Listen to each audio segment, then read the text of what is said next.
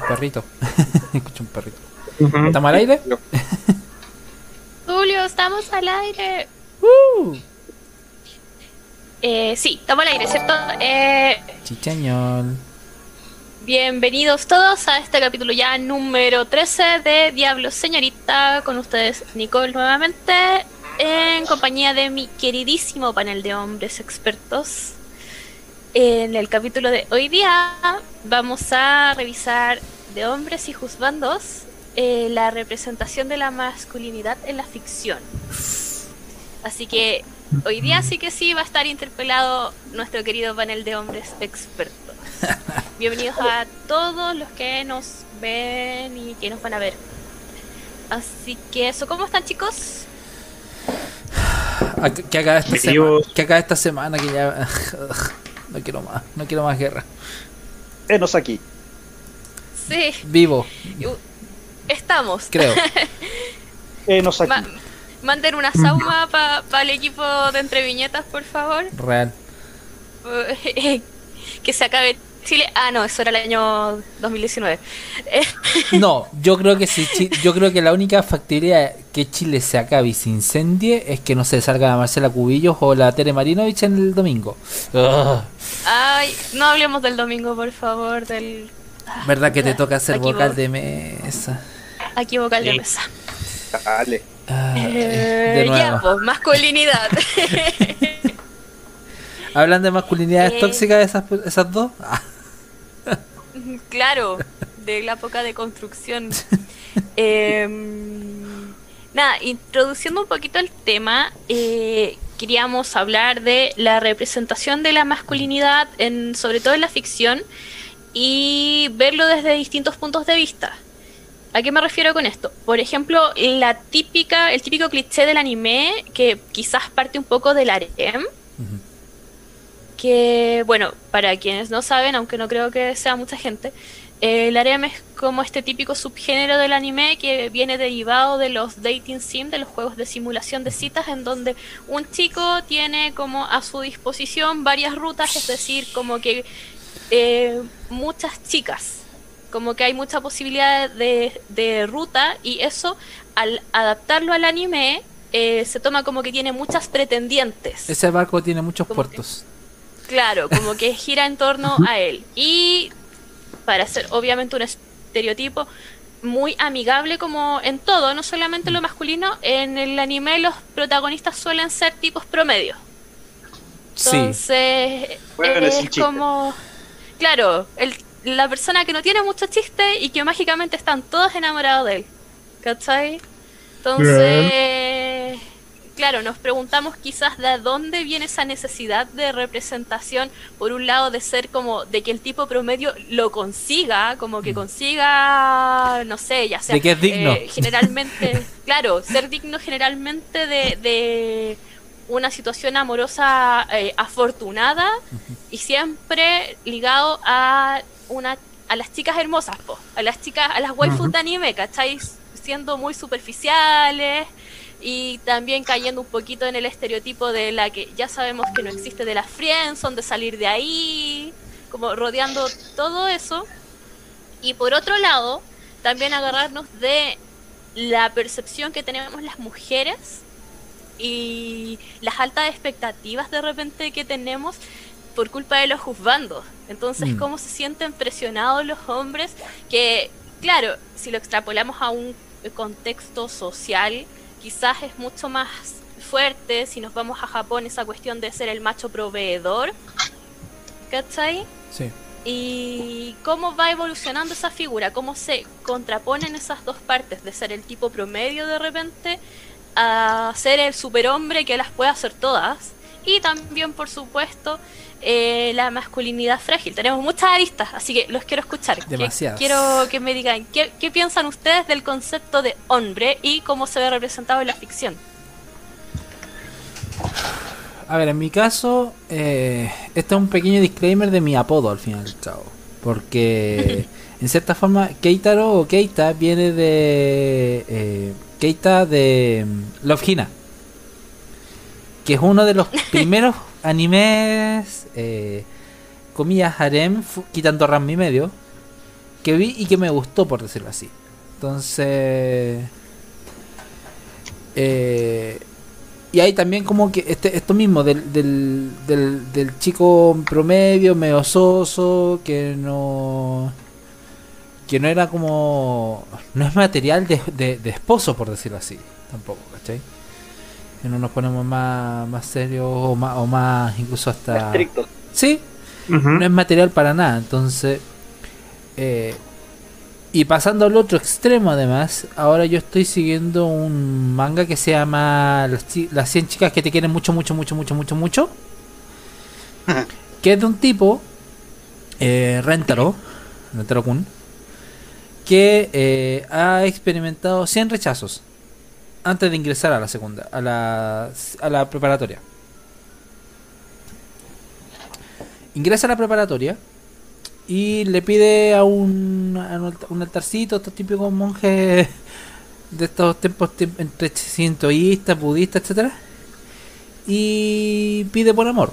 Entonces, ¿qué es lo que pasa? El monje le dice, ya, te voy a dar... eh, a partir de ahora tú vas a encontrar el amor verdadero. Y, vas a- y, y como tuviste tan mala suerte, tu- tuviste 100 rechazos, vas a tener 100 almas gemelas. ¿Ya? Una cosa poca. Una cosa poca, exactamente. Al día siguiente se encuentran con se encuentra con dos chicas, una muy melosa, tetona medio pervertida. Todo muy cliché hasta el momento. Y la otra Sundere. Todo muy cliché hasta el Eh, momento. Sí, los, los infaltables, po, porque están también los estereotipos de mujeres Eh, que entran a- construir el harem. Exactamente. Eh, oh, que queda para Sakurai. No, ahí se va a la vez. Dice el pandita. Entonces las tiene que enamorar, pues. Entonces, ¿y ¿cuál es el problema? Que él se tiene, él, él en su momento dice, me tengo que decidir por una, hasta que le aparece el monjecito, este espíritu del amor, y le dice, em, bueno, pasa que si tú dejas o tú abandonas a una de tus novias, ella se muere. Porque el encontrar el amor verdadero significa que tienes tanta suerte que toda tu otra suerte se fuma, por decirlo así. Entonces el tipo literalmente lo que hace es tener un, un harem de poliamoroso, al fin y al cabo, de literal de novias que lo aman y que y obviamente se aman, empiezan a amarse entre ellas también. O a quererse, o a, situarse como una familia. Y el tipo es súper adorable, es súper buen novio. O sea, todos los novios que no fue, por decirlo así, en la secundaria o en la primaria, lo es como buen novio en la, en la, en la preparatoria. Entonces, y la historia ya hasta el momento van con las 12 novias. Y es chistoso porque ya, partió con el problema de ya, la, la primera, la, la tetona pervertida, la, la, la Sundere, que en su momento incluso tuvieron problemas entre ellas para poder llevarse bien, porque obvio, celos, no estaban acostumbradas a una relación poliamorosa. Y la tercera que se suma es una chica que no puede hablar normalmente si no es con libros. Que es muy adorable. Otro estereotipo. ¿Qué pasa? Que al momento en donde él las tiene que presentar, siempre, y siempre que tiene que presentar una novia nueva, lo hace sudando seco, así como, eh, eh, bueno, eh, y, y lo hace frente al, frente al, al por decirlo así. Eh, quisiera saber si están de acuerdo en, en incluir a esta, a inserte el nombre de la- del, del personaje en, mi- en el, como una de mis, de mis novias. Y el tipo nunca deja de, de- nunca deja de tomarle atención a sus novias. O sea, el tipo es tan buen novio que siempre pas- tom- toma, toma, se toma su tiempo con ellas. ¿Cachai? A ninguna las descuida. Mm. ¿Cuál es el problema? Que eventualmente van apareciendo más personajes, más novias locas. Una de incluso ellas es una de las un- es la mamá de la tetona. Ya. Por lo que ahí cabe, por lo que ahí cabe un género de gente que se llama Oyakodon, que literalmente uno de los personajes dice cuando cuando cuando se hace novio de esta de la mamá dice Oyakodon. Eh, una que es como una androide super seria, que es, es- estricta con la con la, con la eficiencia, una que es loca por las drogas y que es chibi, pero en realidad es su senpai, que tiene como 18 años, entre comillas, pero luce de 16, 17. Mejor dicho, luce de 13. ¿Cachai? Entonces, Eh, no, sí, eh, es un manga que aplica todos los estereotipos posibles. ¿Te fijas? Hay una que es súper fanática de comida, una, una que es otra que, que le encanta el béisbol y es media masoquista. No, sí, tiene de todo. Y hasta el momento lleva alrededor de 35 capítulos, como con 3 o 4 volúmenes al- en Japón. Y aparte, me había leído antes de ese, el de las quintillizas. Que ese también es otro hombre. Es que, ¿sabéis que a mí el género me tiene como su saturada? Es que hay demasiados. Sí, pero claramente satisfacen la necesidad de un público que existe, por eso Sí, están saliendo y saliendo y saliendo. Pero creo que parte como de esa necesidad, sobre todo cuando uno es adolescente, como de mm, buscar como no sé si la, la explicación, pero es como la, la recompensa, porque tiende a ver que, no sé, pues las personas en general, estoy generalizando, que les gusta el anime, que les gustan como eh, las cosas geeks, tienden a ser un poco más retraídas, ¿cachai? Entonces en el colegio quizás no eres lo popular que te gustaría ser, lo sociable, qué sé yo. Entonces como que por medio de la ficción es como un poco... em, como el, el- el sueño del pibe, ¿cachai? De que mágicamente todas te hablan y eh, porque el gallo sigue siendo como de la misma personalidad, ¿cachai? Sigue siendo Sí. el tipo retraído, sigue siendo el tipo promedio, pero mágicamente le caen todas las que él quisiera. Entonces es como, ya. De repente puede ser entretenido ver esas relaciones, los tiras y aflojas.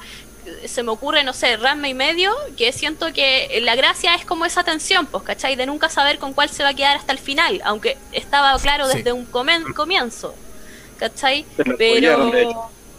Claro, pero como la, la representación, el, el tira y afloja y, y como esa necesidad de, de ser como el gallo promedio y a la vez es como, es que soy tan bueno, soy tan sensible, como lo que decías tú, el Mm. tipo pasa tiempo con todas, las quiere a todas, quiere eh, como que en ningún momento es un gallo malo, ¿cachai? Porque Sí. así se ven los hombres que escriben este tipo de ficciones, entonces como amigo, un poco más de autocrítica no estaría mal. Que, ojo, estamos hablando ahora de la masculinidad solamente, porque Sí. el anime, el chollo y todo, también, protagonistas promedio que están con el chico popular. ¿Cachai? Tenemos. Es como el, eh, la típica representación. Y claramente es para captar espectadores, pues para que todos, en una mayor o menor medida, nos podamos sentir identificados con estas obras. pues, ¿Cachai? ¿Tú sientes que al final, tú sientes que al fin y al cabo es como es como llevar al lado oriental los de Chad y Stasis para el modelo Incel, la visión gringa del Incel? Sí, po. Por- pero qui- quizás es como más antiguo incluso, siento yo. po. Sí, sí, es más, o sea, no sé si tan antiguo porque al fin y al cabo como que como que en Estados Unidos tiene un nombre ahora. Porque el, tema el tema de la preparatoria o del chico del mariscal de campo siempre ha sido siem- siempre ha estado como en las películas El chat. Sí, el, el- literal el chat. Ajá. po. Se- Ese es el, el estereotipo del chat. Entonces, solamente que ahora en, en- en los animes o en. Y en general en la cultura japonesa se da mucho de que el mismo japonés se ve muy promedio. O se ve de- se ve muy menoscabado frente a frente a otro a otros estereotipos, a otros tipos de No, personajes. y, y lo que decía adelante, la presión que les pone la sociedad, porque tenéis este harem que está con él mágicamente, y no sé, pues de repente hasta hasta la millonaria, entonces Sí, la parte económica se ve solucionada mágicamente. Sí, Como sumada a la presión que tienen los hombres, sobre todo, no sé, pues más antiguo quizás en esta Del parte proveedor. del mundo, pero que pero claro, pero que sigue existiendo como en Oriente de ser el proveedor, ¿cachai? De, de mantener a tu familia, porque la mujer se casa y deja de trabajar, ¿cachai? Entonces no sé cómo, qué opinan ustedes de, de eso, de cómo es la evolución y si en algún momento sintieron quizás la presión de ser como la imagen proveedora, pues, ¿cachai? En la relación, quizás cuando más chicos como decir, chuta, sí, me voy a tener que casar, voy a tener que mantener, ¿cachai? no sé si les tocó como Mm. verse presionados. Eh, cedo la palabra porque hablé mucho. Pero adelante, Seba. Mm, bueno, a mí en el mundo real me han pasado cosas que me han obligado a replantearme algunos temas. Una vez salí con una cabra que era mayor que yo y ella tenía mucho tenía mucho más poder adquisitivo que yo. Ya. El problema es que los dos éramos de darnos regalos. Y yo de repente me sentía al debe con todo eso, porque también inexperiencia en una relación de no saber bien cómo, de realmente cómo tienen que ser como los cuidados con la pareja o cosas así cuando tú quieres dar un, un detalle, cosas así, y en verdad también de que varias veces importan más las acciones que las cosas materiales. Pero fue la época, una época muy, com- muy compleja porque eh, me pasaba a mí que yo trabajaba, trabajé fin de semana como para poder hacer cosas con ella, trabajaba, trabajé unas vacaciones y llegué incluso a aprovechar un viaje familiar para, no sé, ella me rega- eh, para compensar o llegar a, a no quedar en, en desventaja en relación a lo que yo le entregaba a ella y de lo que ella me entregaba a mí. Por ejemplo, ella me llegó a regalar un traje. Wow. Wow. pensando en que, en que también que la acompañara al bautizo de su sobrina. Y yo aproveché un viaje que tuve a la cuarta región en esa época cuando vivía en Iquique, pero que fue únicamente de viaje a la cuarta región. Y le compré una combinación de lápiz lazuli y plata. Ya. Entonces, me pasó mucho eso de que para mí era como complejo. Ella era de familia de minero, ya estaba terminando la carrera. Y también me pasó de que, por ejemplo, uno weón, no teniendo dónde caerse muerto,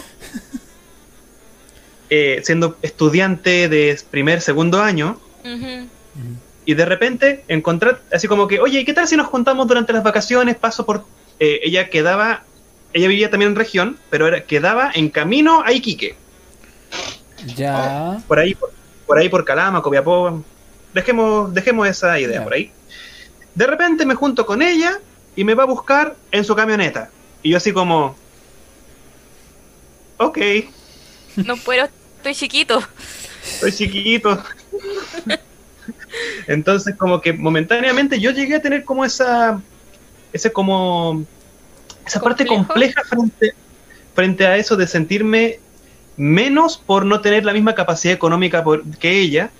Pero en verdad es porque también está el hecho de que ella era mayor que yo, está en una etapa diferente. Y también uno tiene distinta suerte. No voy a sentirme mal o no me voy a sentir mejor que otra persona porque en verdad todos tenemos distintas situaciones. Pero tú sentiste Yo puedo- que fue una, en una competencia incluso. Los dos éramos bastante inexpertos con las cosas y en verdad yo tengo la muy mala eh, costumbre de que en verdad, o, o de- muy mala experiencia antiguamente de que no he sido bueno dando regalos. A lo que voy yo, no soy de dar regalos simples. Y eso es lo malo, no soy de los buenos que me olvido, soy de los buenos que me excedo. Entonces eso para mí es complejo.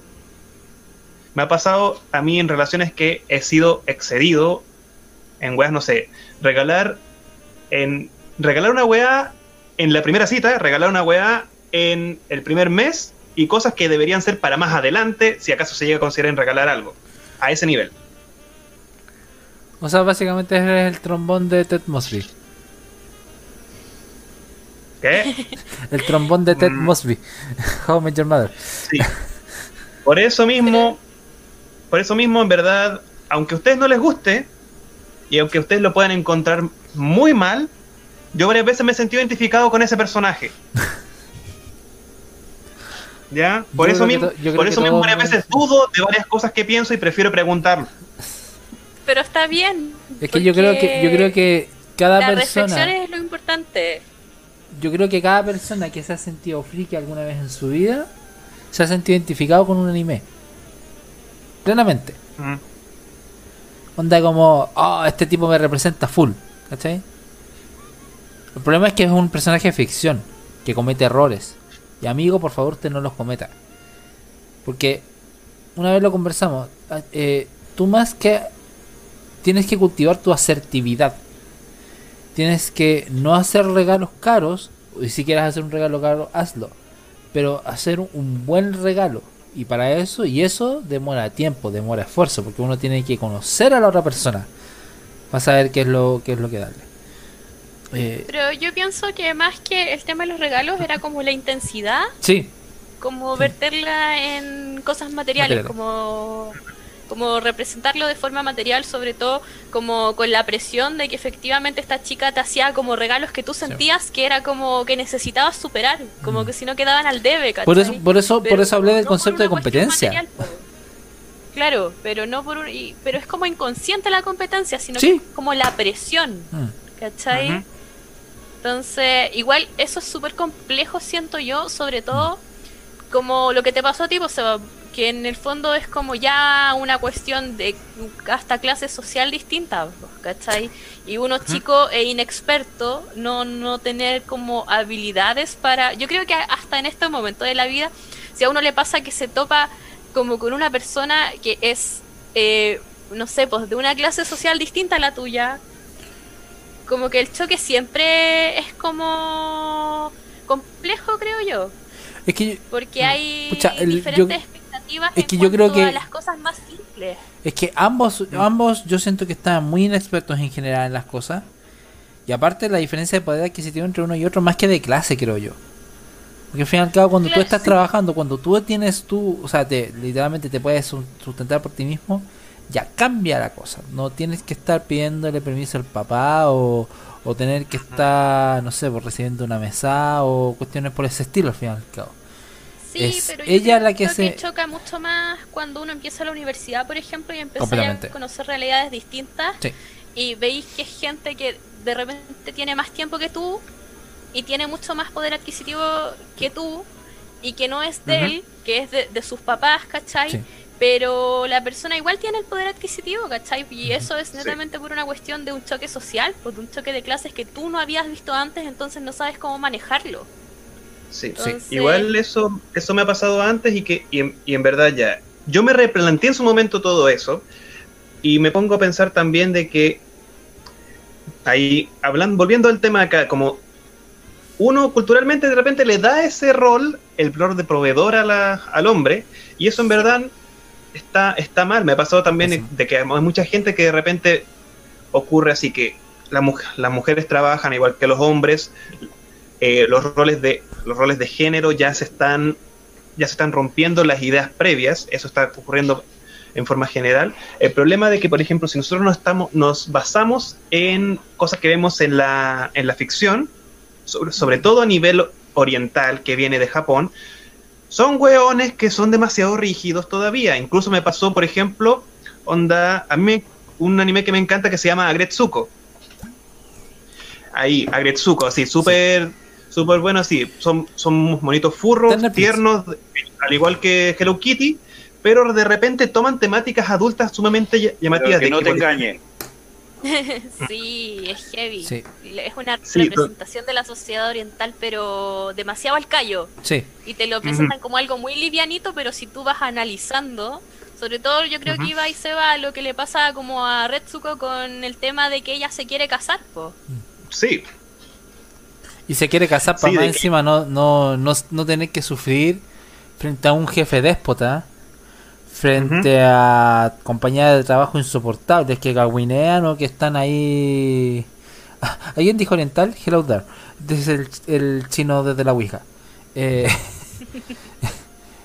eh, entonces, me, me pasa con Resco que cuando. Bueno, esto un comillas una alerta de spoiler que la, la segunda temporada, cuando conoce a Tadano, siente su molde quebrarse. Porque al fin y al cabo, toda su visión de, oh, ahora puedo conseguir esto, pero me voy a sentir vacía. Porque Tadano le, le ofrecía el, el, universo, por decirlo así. Pero no casarse. Le ofrecía económicamente lo que, lo que, lo que ella necesitaba, por decirlo así. pero no lo que su corazón quería. Pero es que más que lo que su corazón quería, no le estaba dando ninguna certeza, ¿cachai? Porque económicamente sí le estaba Sí. dando todo, pero yo siento que más allá del amor, era como el papel, ¿cachai? Es como voy a dar este paso, voy a dejar de lado mi vida Sí. profesional, pero es tan como ilusión, si no hay un papel de por medio, no está como el matrimonio, ¿cachai? Sí. Se puede caer en cualquier momento. Que es una visión un muy japonesa. Que una visión Sí. muy japonesa al final. Entonces es como... retrógrada, diría yo. Es Tipo, que para nosotros, Mm. para nosotros dice Sociedad Chilena, nosotros como grupo. yo creo que nosotros como Sociedad occidental, occidente, Se, se le quiere llamar. Mm. ya, sí, Mm. sí. Sí. Entonces, eso me pasa a mí con ese tipo de, de animes de que en verdad todavía tratan de ser rompedores, tratan de cambiar un poco las cosas, de mostrar, por ejemplo, personajes femeninos con otras, con por ejemplo, con ideas ya más desarrolladas, independientes, sin necesidad, sin necesidad de una relación, pero después como que te muestran de que igualmente terminan volviendo lo mismo, a los mismos roles. Entonces es complicado todo eso. Puedes encontrar de repente personajes que sean así, súper super bacanes, sean, fe- sean femeninos, sean masculinos, pero después cuando de repente llega el segundo en que te dicen, ya, quiero soñar en un futuro con alguien, típico, ven al, al marido proveedor y a la dueña de casa, ¿sí? o por ejemplo que, las- que les colocan una... eh, ¿Cómo se llama esto? Una, un delantal de, de- de lo que sea y dicen, sería muy buena esposa. Yo creo es que... como, weón, Yo creo que hay, hay dos frases, o mejor dicho, un concepto que engloba muy bien todo el concepto de, del, de como del sueño japonés, por decirlo así. Que es el hombre llegando a la casa con la señora preguntándole, ¿quieres tomar ¿Cómo te un fue? baño o, comer, o, o cenar? Es típico. Es asquerosamente típico, o sea, es como te casaste y automáticamente tu, tu esposa al día siguiente te va a preguntar ¿qué quieres hacer, amor? ¿Tomarte un baño o, o, o cenar? claro, es como un poco Ya, el si rol va- de esclava. Sí, pues ya si nos vamos a hentai hay una tercera opción, ¿cachai? Sí, pero ¿sabéis que Yo como que aquí me pongo más abogado del diablo. ¿cachai? Y, y- y no tan feminista porque yo siento que eh, si hablamos netamente de Oriente, no es una cuestión pura de machismo porque sí, Sí. sino que es muy de la sociedad, Sociedad. de la idiosincrasia de ellos, de que los gallos están tan explotados por cumplir como proveedores que francamente es como realmente llegar a su casa a morir, ¿cachai? Es como eh, gente que no se va de su pega, aunque el horario haya terminado, si Mm. ellos tienen pendientes. Entonces, cosa que acá no, no existe, ¿cachai? Es como, loco, mala suerte, quedó para mañana, queda para el otro día, pero eh, cinco minutos antes tú ya arreglaste todas tus cosas y tú te vas, ¿cachai? Sí. Allá Sí. no, pues. Entonces, como, como son esclavos del trabajo, eh, el momento de llegar a su casa es como no hacer literalmente nada. Mm. Y la mujer que adopta este rol de ser la cuidadora del hogar, ¿cachai? Así como intensamente, 24/7 Ujú. que tenemos discusiones de que más encima no es remunerado, ¿cachai? Ya ahí como que son todas las otras como discusiones como ya de frentón de ese rol. Pero creo que es por eso, ni siquiera es como el machismo en sí, sino que es lo sobreexplotada que está y lo sobre lo autoexplotada que está esa sociedad. ¿cachai? Es que, es pensemos, que por, por algo tienen una tasa de suicidio altísima. Sí, po. La tasa, de, de la muy y la tasa de deserción, o sea, Y- incluso a nivel universitario, acá uno dice, ah, es fácil entrar, pero difícil quedarse. Allá es al revés, es muy difícil entrar a una universidad. A una universidad de prestigio, no sé, por la Universidad de Tokio, la, la típica, así como rememorándome la Ofgina. La, y, la, y la visión que queda del, del NIT, por decirlo así, del, del NINI, del que no estudia ni trabaja, entonces, que queda como un, un running, el, el concepto del running, entonces, que es súper potente porque si tú fallas en ese examen, básicamente llegas a ser un paria de la sociedad. Eres alguien que no está produciendo, alguien que no po. está generando nada. Y cuando entras a la universidad es como, oh, listo, ya soy ofici- oficinista y te quedaste oficinista hasta que hasta que te muráis, po. Sí. Entonces, eso igual, va- eso ese- igual me da a pensar varias cosas. ¿cómo que? Pero de que varias veces eso, eso se le relaciona más con de que el hombre va a trabajar en la oficina hasta que se muera. Según, eh, por ejemplo, podemos ver en eh, Inuyashiki. Sí, No, sí, pedazo Sí. de anime. sí, pedazo de anime donde vemos un viejo que tiene ma- que, que tiene poco más de 50 años y el, y el viejo se ve tan para la cagada de tantas veces que ha, te- ha tenido que trabajar o incluso quizás dormir en la oficina, porque esa- esas cosas de repente las mencionan ahí, de que el weón se ve como de 80 años, así el abuelito más tierno posible, que no sé qué edad tiene así, verdad. Está hecho tula. Pero está literal hecho tula ese señor, es muy triste. Y su Entonces- familia no lo aprecia. Además, Sí, entonces como que básicamente tienen la idea de que él es el, el hombre proveedor, pero eh, como que ya está esto asimilado completamente y eso no es verdad. Y incluso la otra vez me pasó una, una cosa que en verdad es complicado ver todo es- ese punto de vista y la otra vez vi un, un video donde analizaban el rol de las personas, por ejemplo, en eh, dirección de arte en anime. ya. El, existen, existe la historia de una, de una directora que, que estuvo en Toei, si no me equivoco, para, eh, para. Creo que para Full Metal Alchemist o algo así. El hecho fue de que ella tuvo muchos problemas porque no la dejaban ser directora porque también tenía hijos. Chale. Porque, por ejemplo, ocurrió una situación donde ella decía de que, por favor, puedo entrar, puedo entrar, no sé, media hora después para poder dejar a mi hijo en el, en el jardín. Y dijeron, no, usted, usted tiene un cargo importante, no puede hacer eso, tiene que desvivirse por la, por la empresa y todo eso. La terminaron despidiendo. Ella había creado un, ella había creado en Toei, había creado una, un sindicato y se fueron a paro por ella y después volvieron, la volvieron a recontratar. En un cargo un poco más bajo, pero a los dos años volvió a un cargo directivo. Entonces, eso es de la época de los 80-90. Entonces son realidades que en verdad existen de gente que ocupa otros roles o que se rompen la- las ideas de género. Sí, Que todavía no ha llegado eso a la animación como tal. Y que en el fondo, aunque existan, siguen siendo las excepciones a la regla. Que ojalá en un futuro sean muchos más, ¿cachai? Pero es como...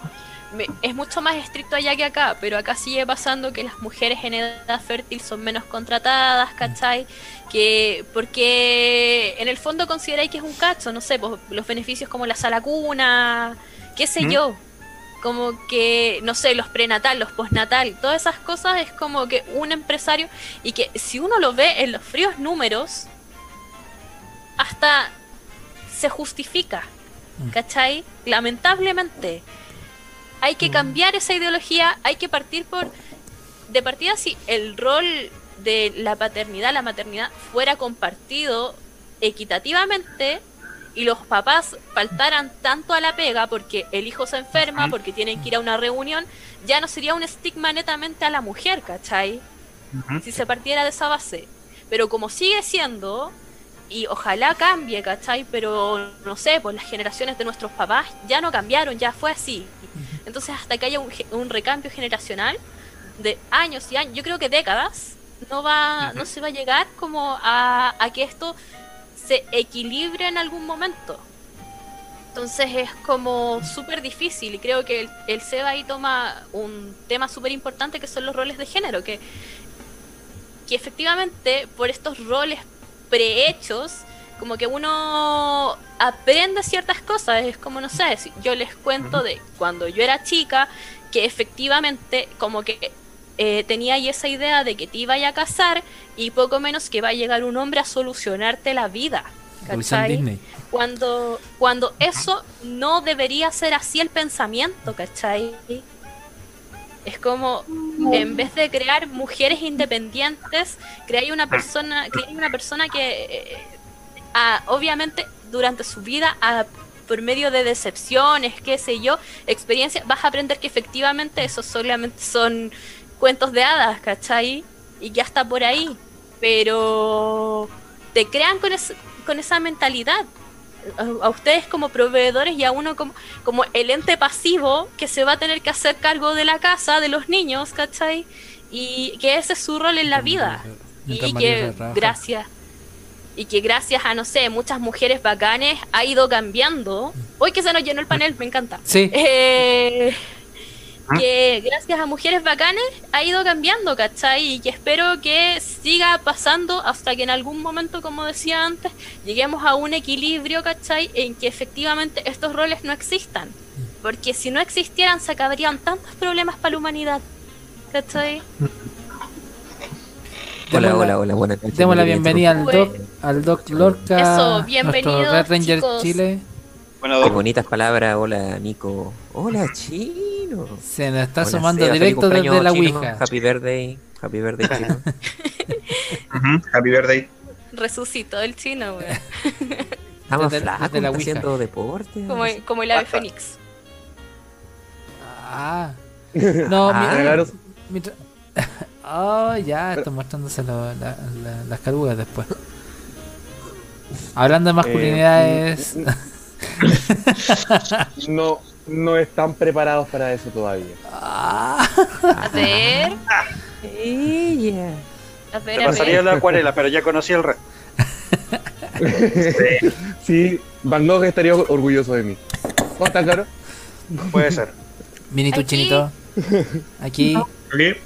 Eh, de- debo decir algo, debo decir algo antes de, de- de meterme eh, con usted. Pri- Primero, hola Seba, hola Nico, hola Keita, hola Lorca, hola Lotso. Como Eh, que Lorca. Hola, Doc. Como que Lorca. Ah, perdón, perdón. Ah, perdón. Sí. Hola, doctor Lorca. Ahí sí. Eh, no, lo que iba a decir, lo que iba a decir, TRTT, es que el clima es despejado, el cielo es azul y el sol da calor y luz. Tengo energía, ganas de vivir y disfruto de mi juventud. ¿Qué, qué clase de poesía es eso? ¡Fantástico! Ah, tú, tú nombraste, a no- tú nombraste Love Hina, weón. De- deberías sentirte avergonzado por el comentario que acabas de hacer. Es que lo vi hace mucho tiempo. Lo vi hace mucho No, tiempo y envejeció pésimo. Es que nada. es que nada. Oh. Es que nada. Fa- fracasaste. Sí. es que las que Sí, bo. Ah, es que ah, no, aquí tengo que hacer, aquí tengo que hacer un pequeño disclaimer. Yo nunca, nunca en mi fucking perra vida eh, pude soportar a las coquechi. Era como mm,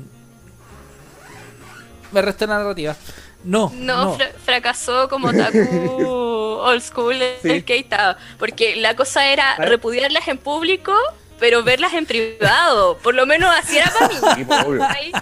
Placer, placer no. culpable. Placer culpable. Claro, pero, pero en privado, pero por supuesto, ver invasión todos los días. No, Y- invasión y lo veía, pero sí, pues, sí, sí, eh, eh, me pasa Pero, exactamente lo mismo, pero todo, por lo mismo, la- por, por el mi- este mismo rechazo, me hacía evitar escucharlas cantar. Mentalmente, como, como que suena, como que sonaba el monito de Homero Simpson así golpeando.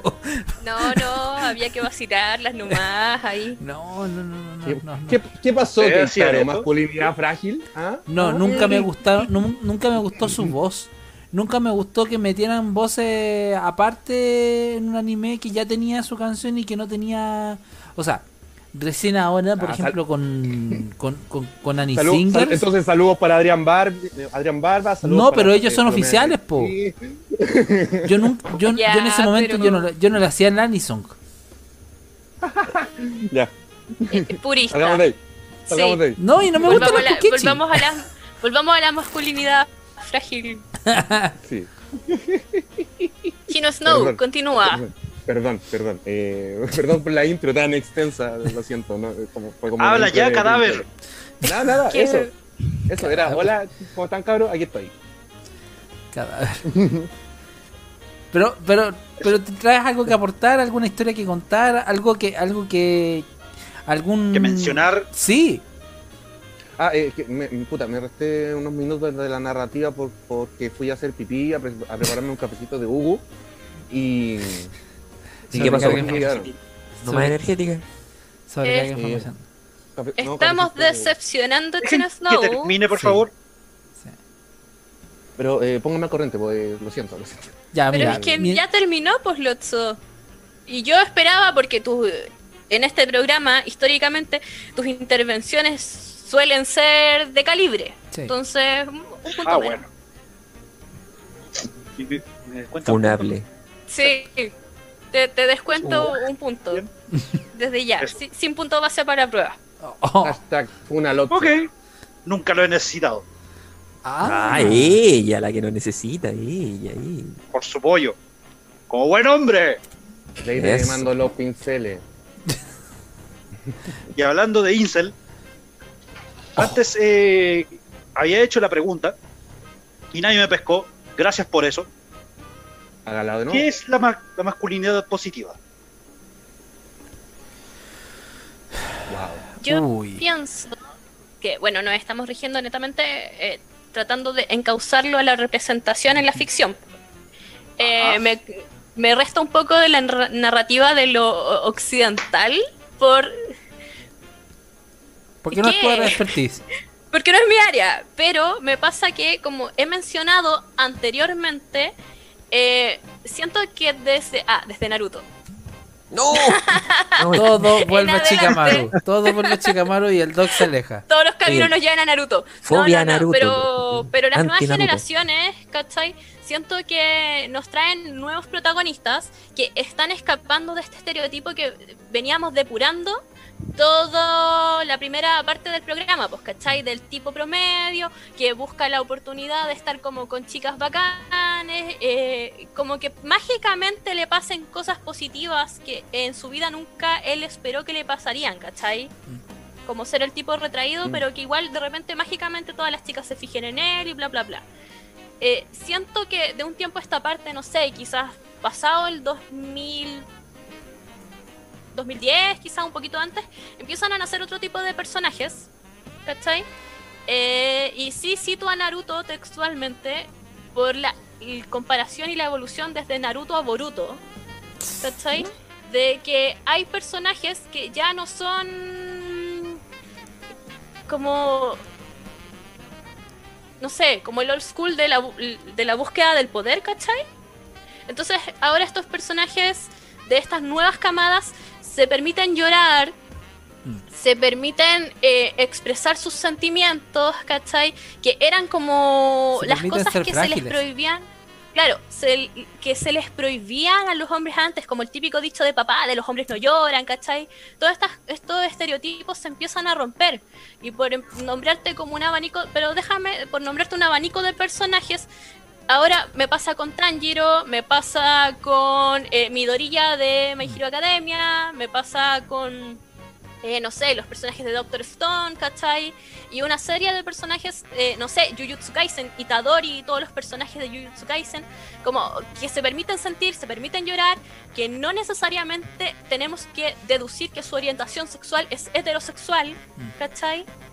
Como esta nueva construcción de personajes que se están escapando un poco, claro, que se escapan del estereotipo del macho, de viril, ¿cachai? De tener siempre asociada la fuerza al personaje masculino. Romper un poco eso y permitirse expresar sentimientos.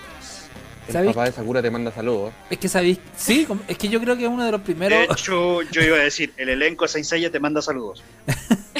Pero es Pero que, es que, mira, yo creo, yo creo otra que época, literalmente los 80, ¿cachai? es que yo creo que hay una, hay una deconstrucción súper importante y bueno, esto lo hago de, de primera mano porque yo con mi waifu estoy viendo Full Metal Alchemist. Ella no lo había visto nunca, yo lo estoy viendo- yo lo estoy como retomando un poco, hay capítulos que no vi en su momento.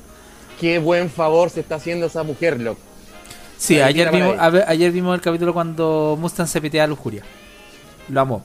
Amo, la- Oh. esa animación. ¿Qué pasa? ¿Qué pasa?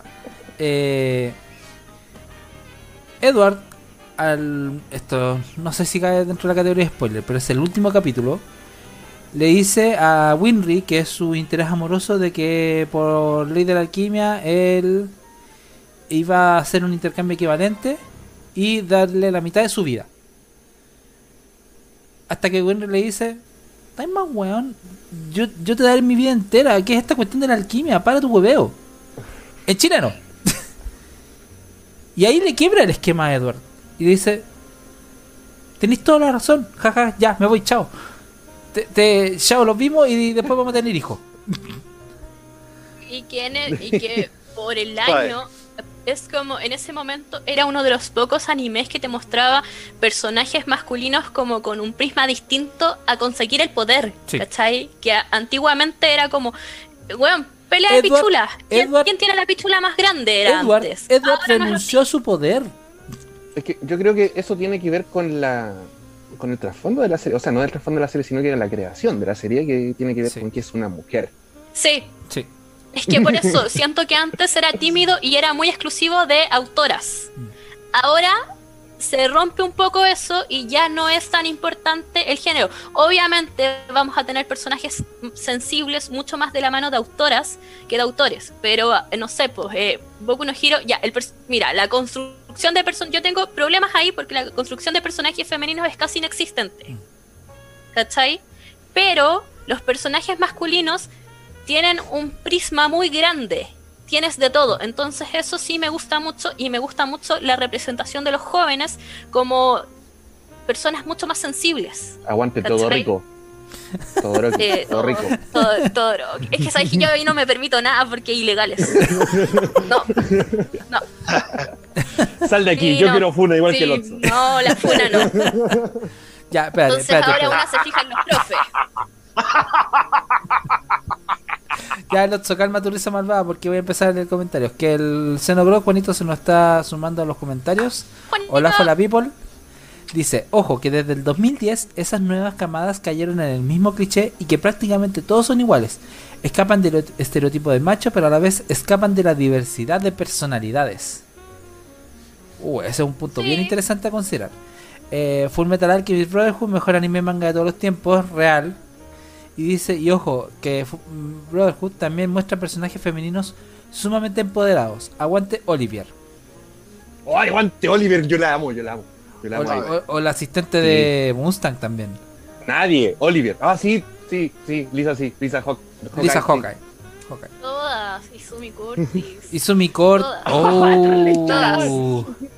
Es No, que pero ahí hay- se nota hay la un- Capaz, de una capaz, capaz de darte un puñetazo limpio mientras estás sangrando porque no tiene órganos internos. Solamente soy una ama de casa. Es tanto- que, claro, sí. Pero como decía Juanina ahí, claro, pues desde el 2010 empiezan, claro, empiezan a caer en este nuevo como estereotipo, pero ya en este momento, 2021, sigue existiendo, claro, pero es mucho más grande el abanico que nos ofrecen y hay, siento que los personajes de los animes eh, como que en un mismo anime empieza a ser más variado el abanico que me están ofreciendo que antiguamente, ¿cachai? Y eso creo que es súper valorable. Es que yo creo- Y se nota la evolución. Obviamente vamos a caer igual siempre en estereotipos y modas, ¿cachai? Ahora debe estar de moda el protagonista que llora, ¿cachai? Que es súper sensible, pero igual es bueno.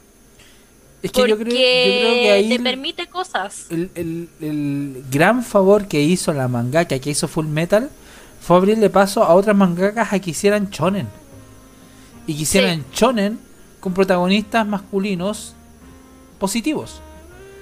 No, y no de este- que no... y, y- y buen que no va a la y que no es amor, ¿cachai? Porque Sí. igual puede ser un shonen y tratarse de amor. Acá hay amor, hay romance, Mm. Pero no es el eje principal de la serie de la historia. Sí lo es. superimportante. Sí lo es. Porque hay distintos tipos de amor. Amor por ejemplo, amor, sí, es que por eso, Ah. por eso mismo. pues Yo, yo iba, bueno, o sea, el amor de hermano, el amor de, Sí. de, de profesor a estudiante, eh, entiéndase bien, no de, no de harem de, o de hentai. Eh, de, de subordinado con subordinada, de, de respeto, de, de, de cariños y de afectos. Que eso es lo que logra Full Metal. No que todo se centre, oh, sí, todos ah, felices, amor romántico, no. Rompió con ese Es que estereotipo eso, que otra autora de shonen o de un shonen famoso como Rumiko Takahashi con ¿Rumiko? con con tanto con, Con Ranma y medio como con Inuyasha que ahí también son masculinidades Sí. mixtas tiradas para tóxicas No, masculinidades tóxicas de Frentón.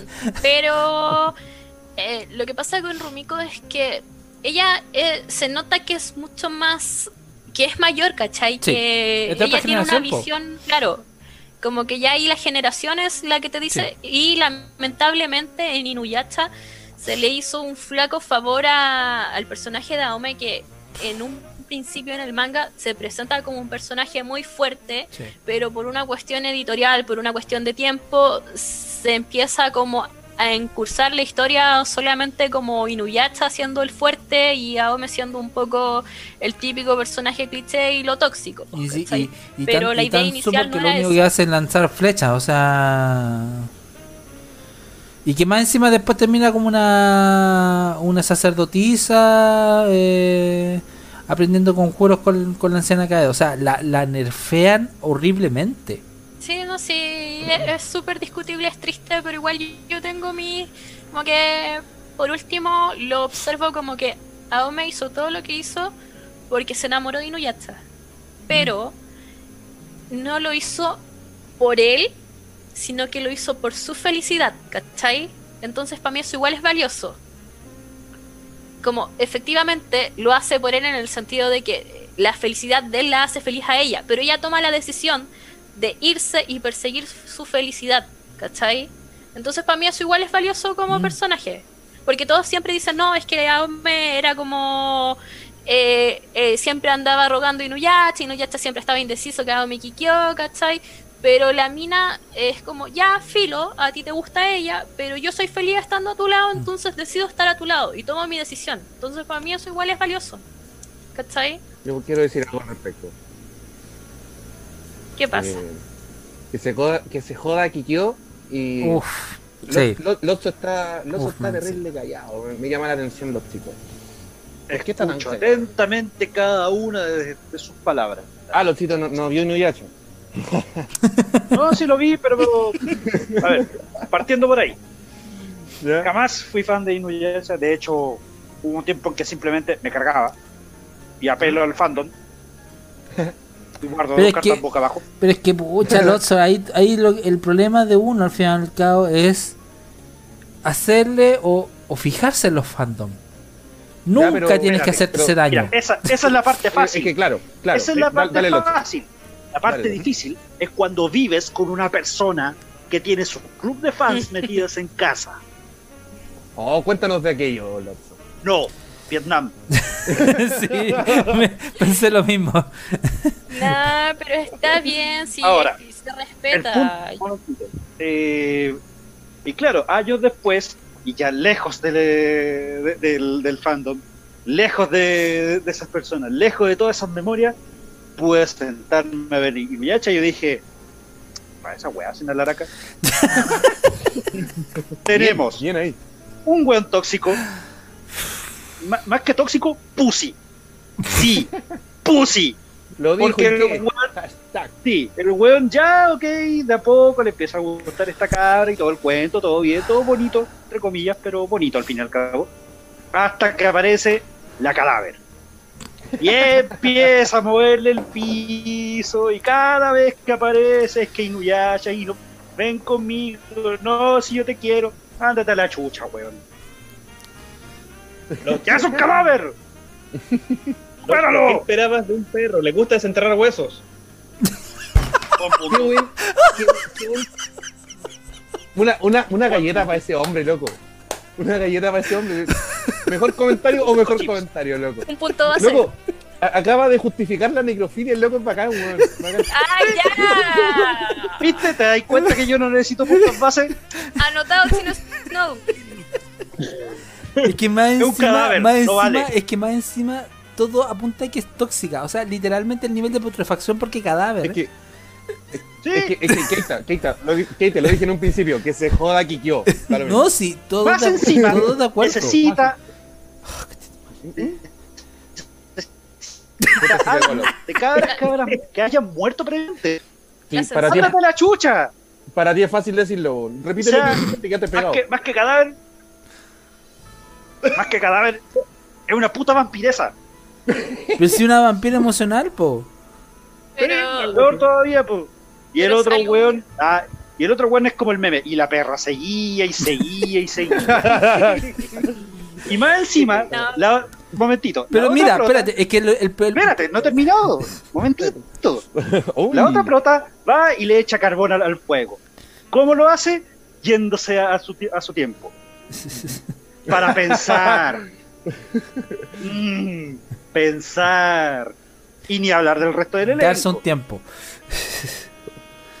O sea Claro. que podríamos decir, podríamos decir que Inuyasha se trata de la competencia entre dos personas por una mascota. Mm,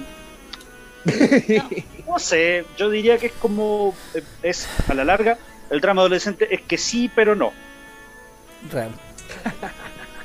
Y que al final, Que es que al final, es la fórmula de Rumiko, po. Mm, es que, es bueno, le que, gusta escribir así, así es que loco, yo soy la- la- el concepto que estableció el Seba es perfecto. Porque literalmente el Nuyacha sigue buscando los huesos. Es que sí. ¿Alguno de ustedes lo había notado de esa forma, loco? Gra- Grande Seba, weón, nos ha hecho pensar.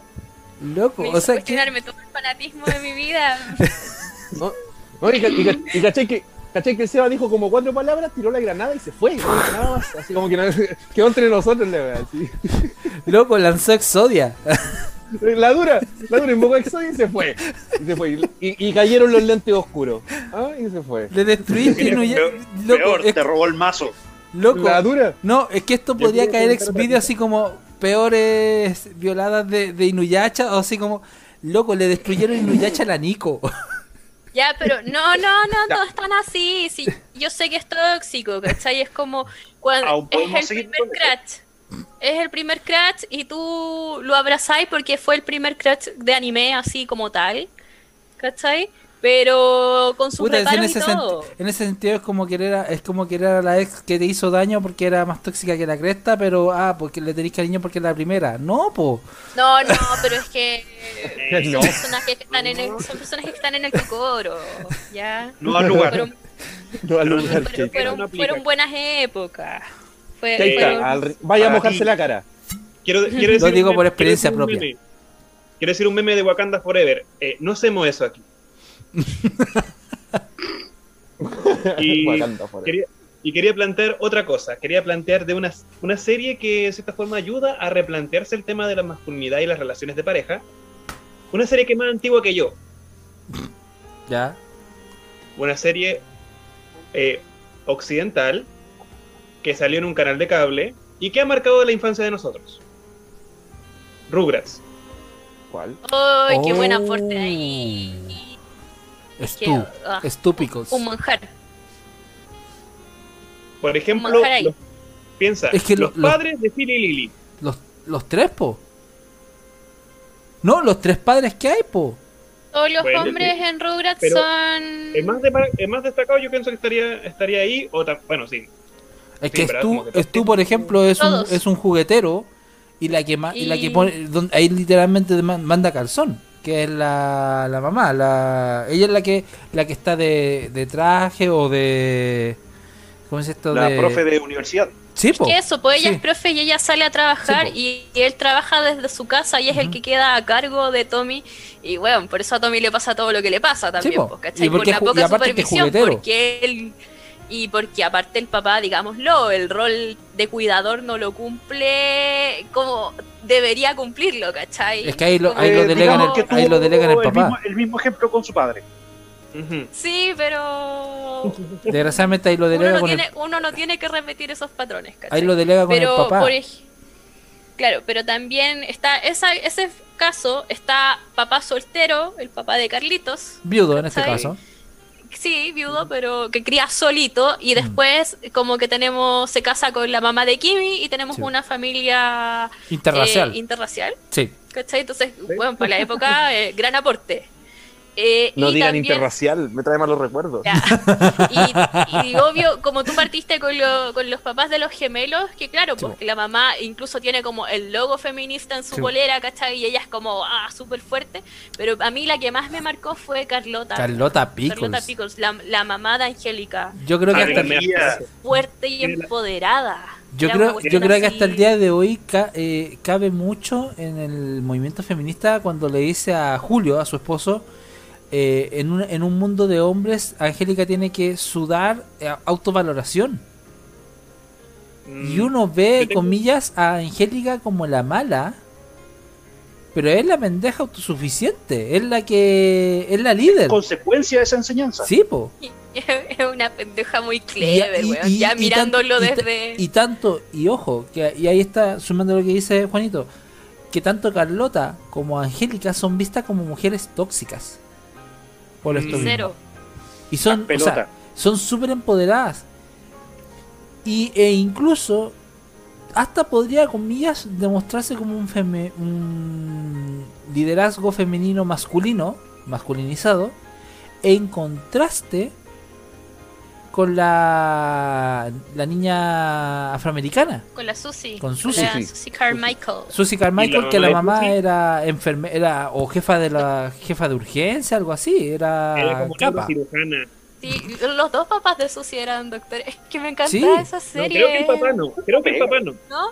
No, era escritor, una wea así, pero trabajaba en un programa que era como los cariñositos, pero que todo el mundo odiaba. No, que él, Ah, él lo odiaba, pero Ah, todo el mundo amaba. ya.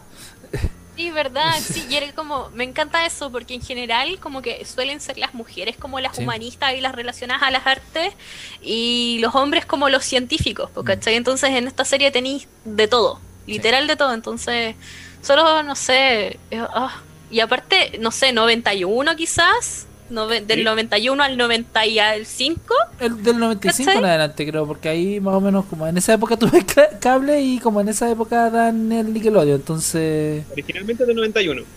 ya. Sí, sí, sí, es, es antigua, Es antigua. porque yo cuando era chica no tenía cable y lo veía antes de irme al colegio, eh, como en el 96. Y para que ya lo dieran en televisión abierta, Sí, tiene que haber sido como. Sí. ¿cachai? O sea, acá en Chile No, llegó tarde, buena. llegó como a mediados de los 90 entonces. Puede ser. Pero era muy bueno, sí. Y, y yo creo que en sí las series con. Las series de, de Nickelodeon como que marcaron mucho en ese sentido. En- después con. No sé. Eh, The Thornberries, en donde mostraban a esta. A estos liderazgos, a esta, a esta mujer empoderada, que era capaz de hablar con los animales, muy de estilo Doctor Dolittle, pero para niños, por decirlo así, no, no tan tonto con, con el con el Eddie Murphy real y otros y otras y otras animaciones o sea y, y hablando de masculinidades eh, positivas Hey Arnold Oh, también otra serie muy. Sí. Mm, en Sí. donde los dos papás por ejemplo eran eran arqueólogos eran, Pero- eran eran exploradores la abuela a todo cachete o sea era capaz de cuando cuando cuando liberan a la tortuga o, o en la película que salió en los cines ella tuvo se escapó sola de la cárcel. Sí, pero igual hay hay que ver de que en ese caso ahí estamos no hablando de un estamos hablando un- de una familia diferente, no estamos hablando como de un rol de ellos, pero también vemos otro ejemplo que es como el típico cliché en la familia de Helga donde ahí está de del vivo ejemplo de Es que, es que, es que, es que masculinidad la, la, la riqueza de Hey Arnold radica en la en el romper la burbuja, en las múltiples realidades que te muestran. Pero claro, eso, las múltiples realidades, pero también mostrarte ese personaje que era el papá de la Helga como masculinidad tóxica, pero Sí, po. mostrarte que no es lo que hay que hacer, Sí, ¿cachai? po, como te mostraba como lo malo que era. Claro, ¿Y la lo mamá? negativo que era. y la mamá la mamá siempre tomando batido. Siempre pensé No, que la- era la una Miriam, especie de depresión. caricatura de Ted Bundy. Uh, Mm, sí. ¿Qué? es A ver, voy a desarrollar de la- idea. De- sí, cuenta de que bajo el trasfondo de Arnold y palabras del mismo creador, el papá de Helga era antes de dedicarse como la empresa de Beepers.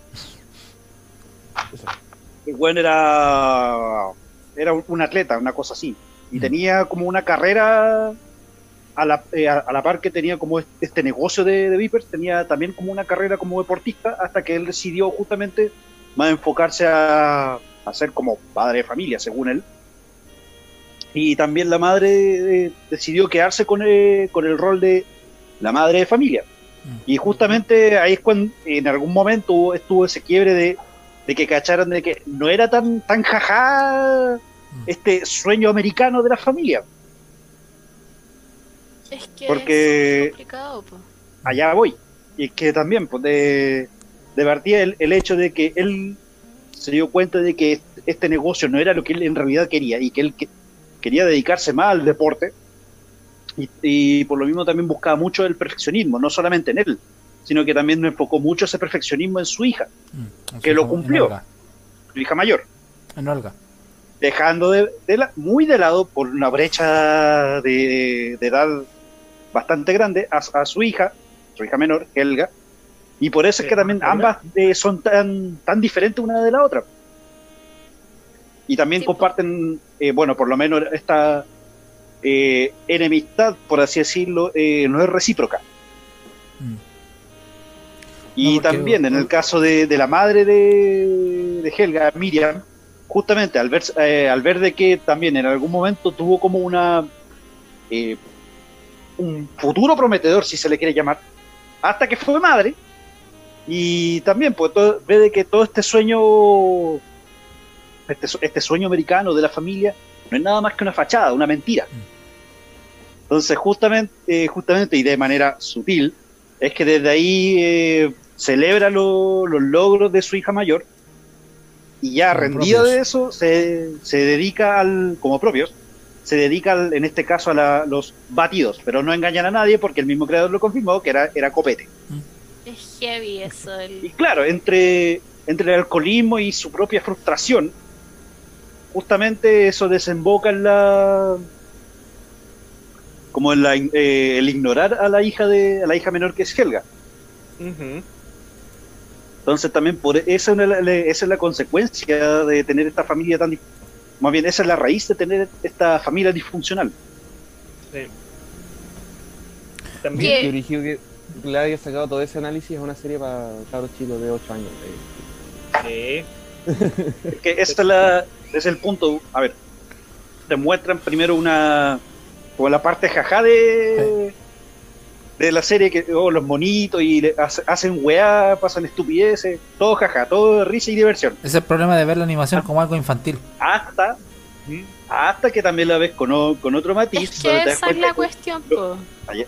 los creadores también insertaron como otro tipo de broma de forma más sutil, justamente para que nosotros, pendejos hueones, y eso es bueno, no cacháramos esa broma. Hasta años después. Claro. Porque en verdad es súper es súper literal todo lo que te muestran, solo que tú con ojos de niño No vas a tomar en cuenta esos eh, detalles, pues, ¿cachai? Pero si tú los ves como ya con el criterio más formado y desde una visión adulta, te vaya a encontrar con todas esas cosas y que me ahora cuando lo estaba hablando me hacía pensar en los capítulos de los Simpsons cuando Homero tiene que dejar su trabajo en la en los bolos Sí.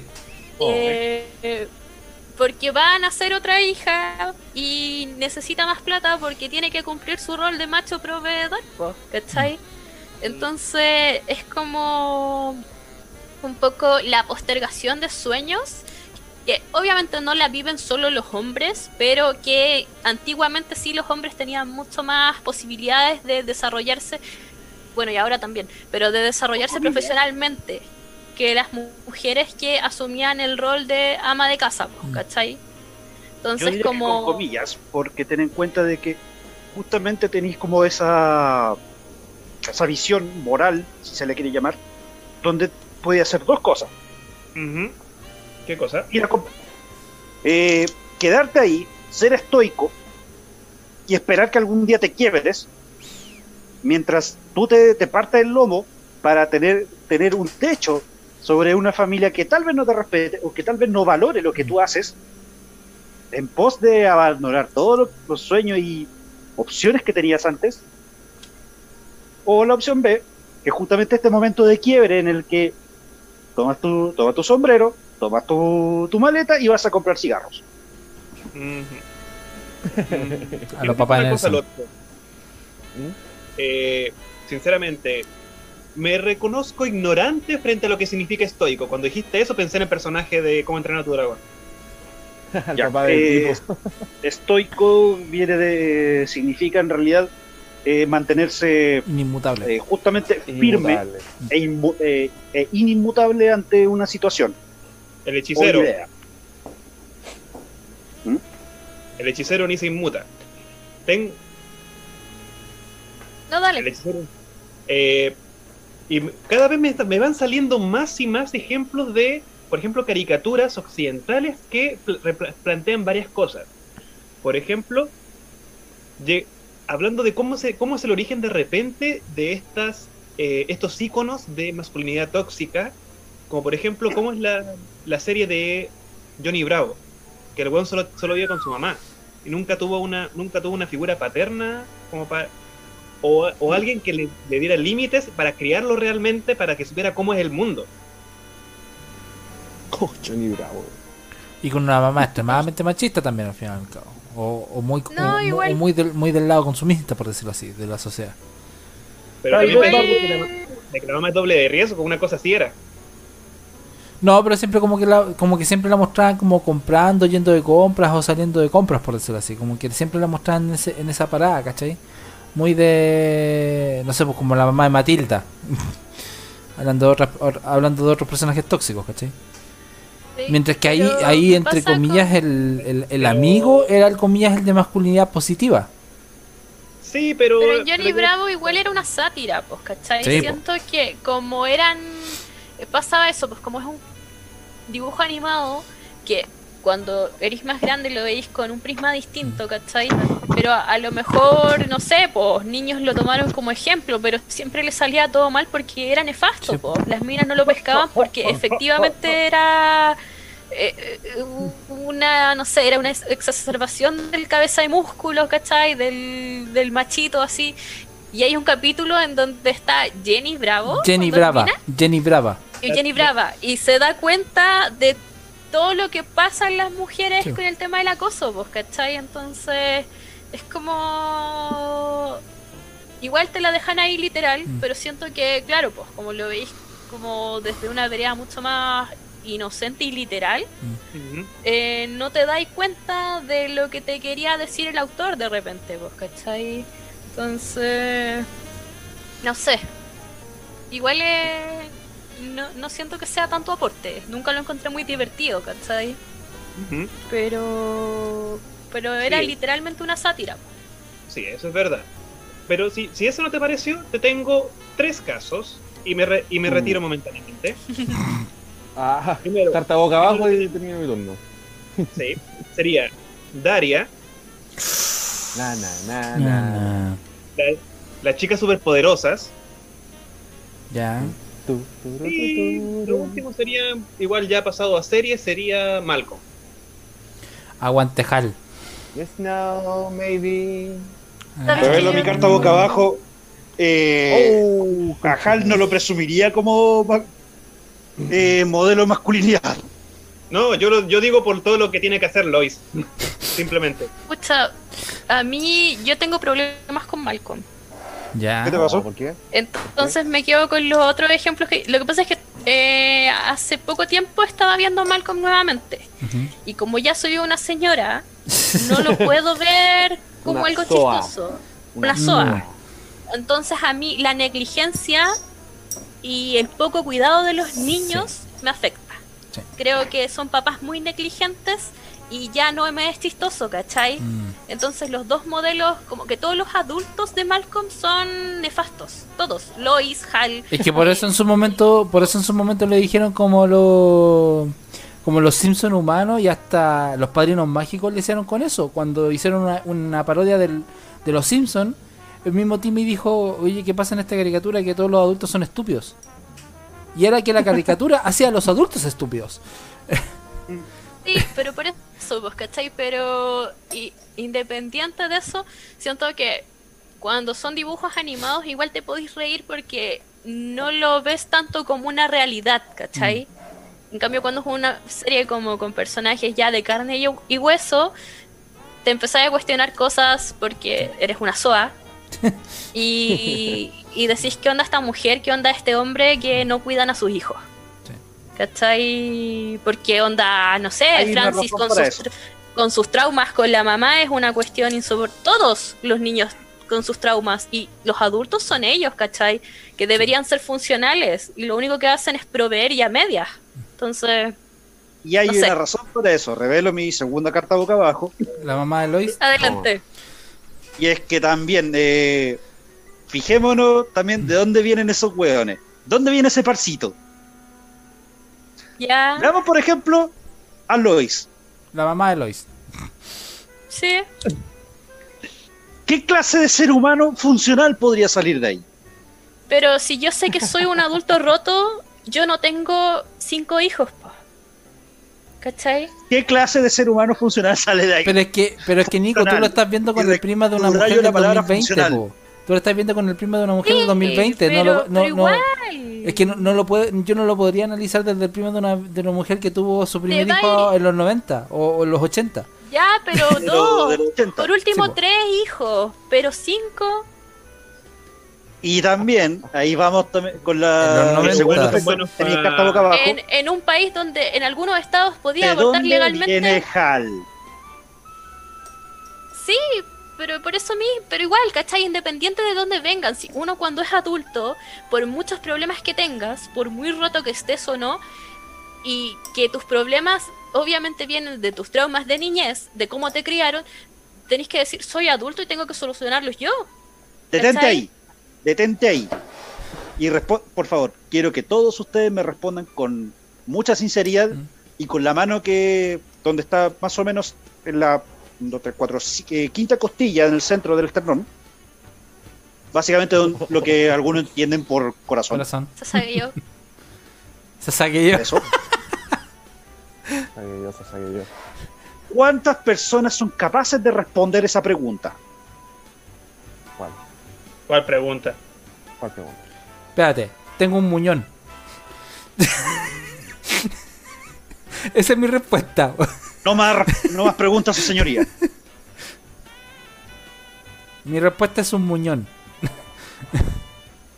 Ahí tiene su respuesta, su señoría. Porque, ¿Cuál fue la pregunta? Me me perdí. perdí. Me perdí. ¿Cuántas personas adultas son capaces de, de re- de responder y decir, no, hasta aquí nomás sobre, no sé, po, tener una relación sexual, por ejemplo, sana o sensata, digamos?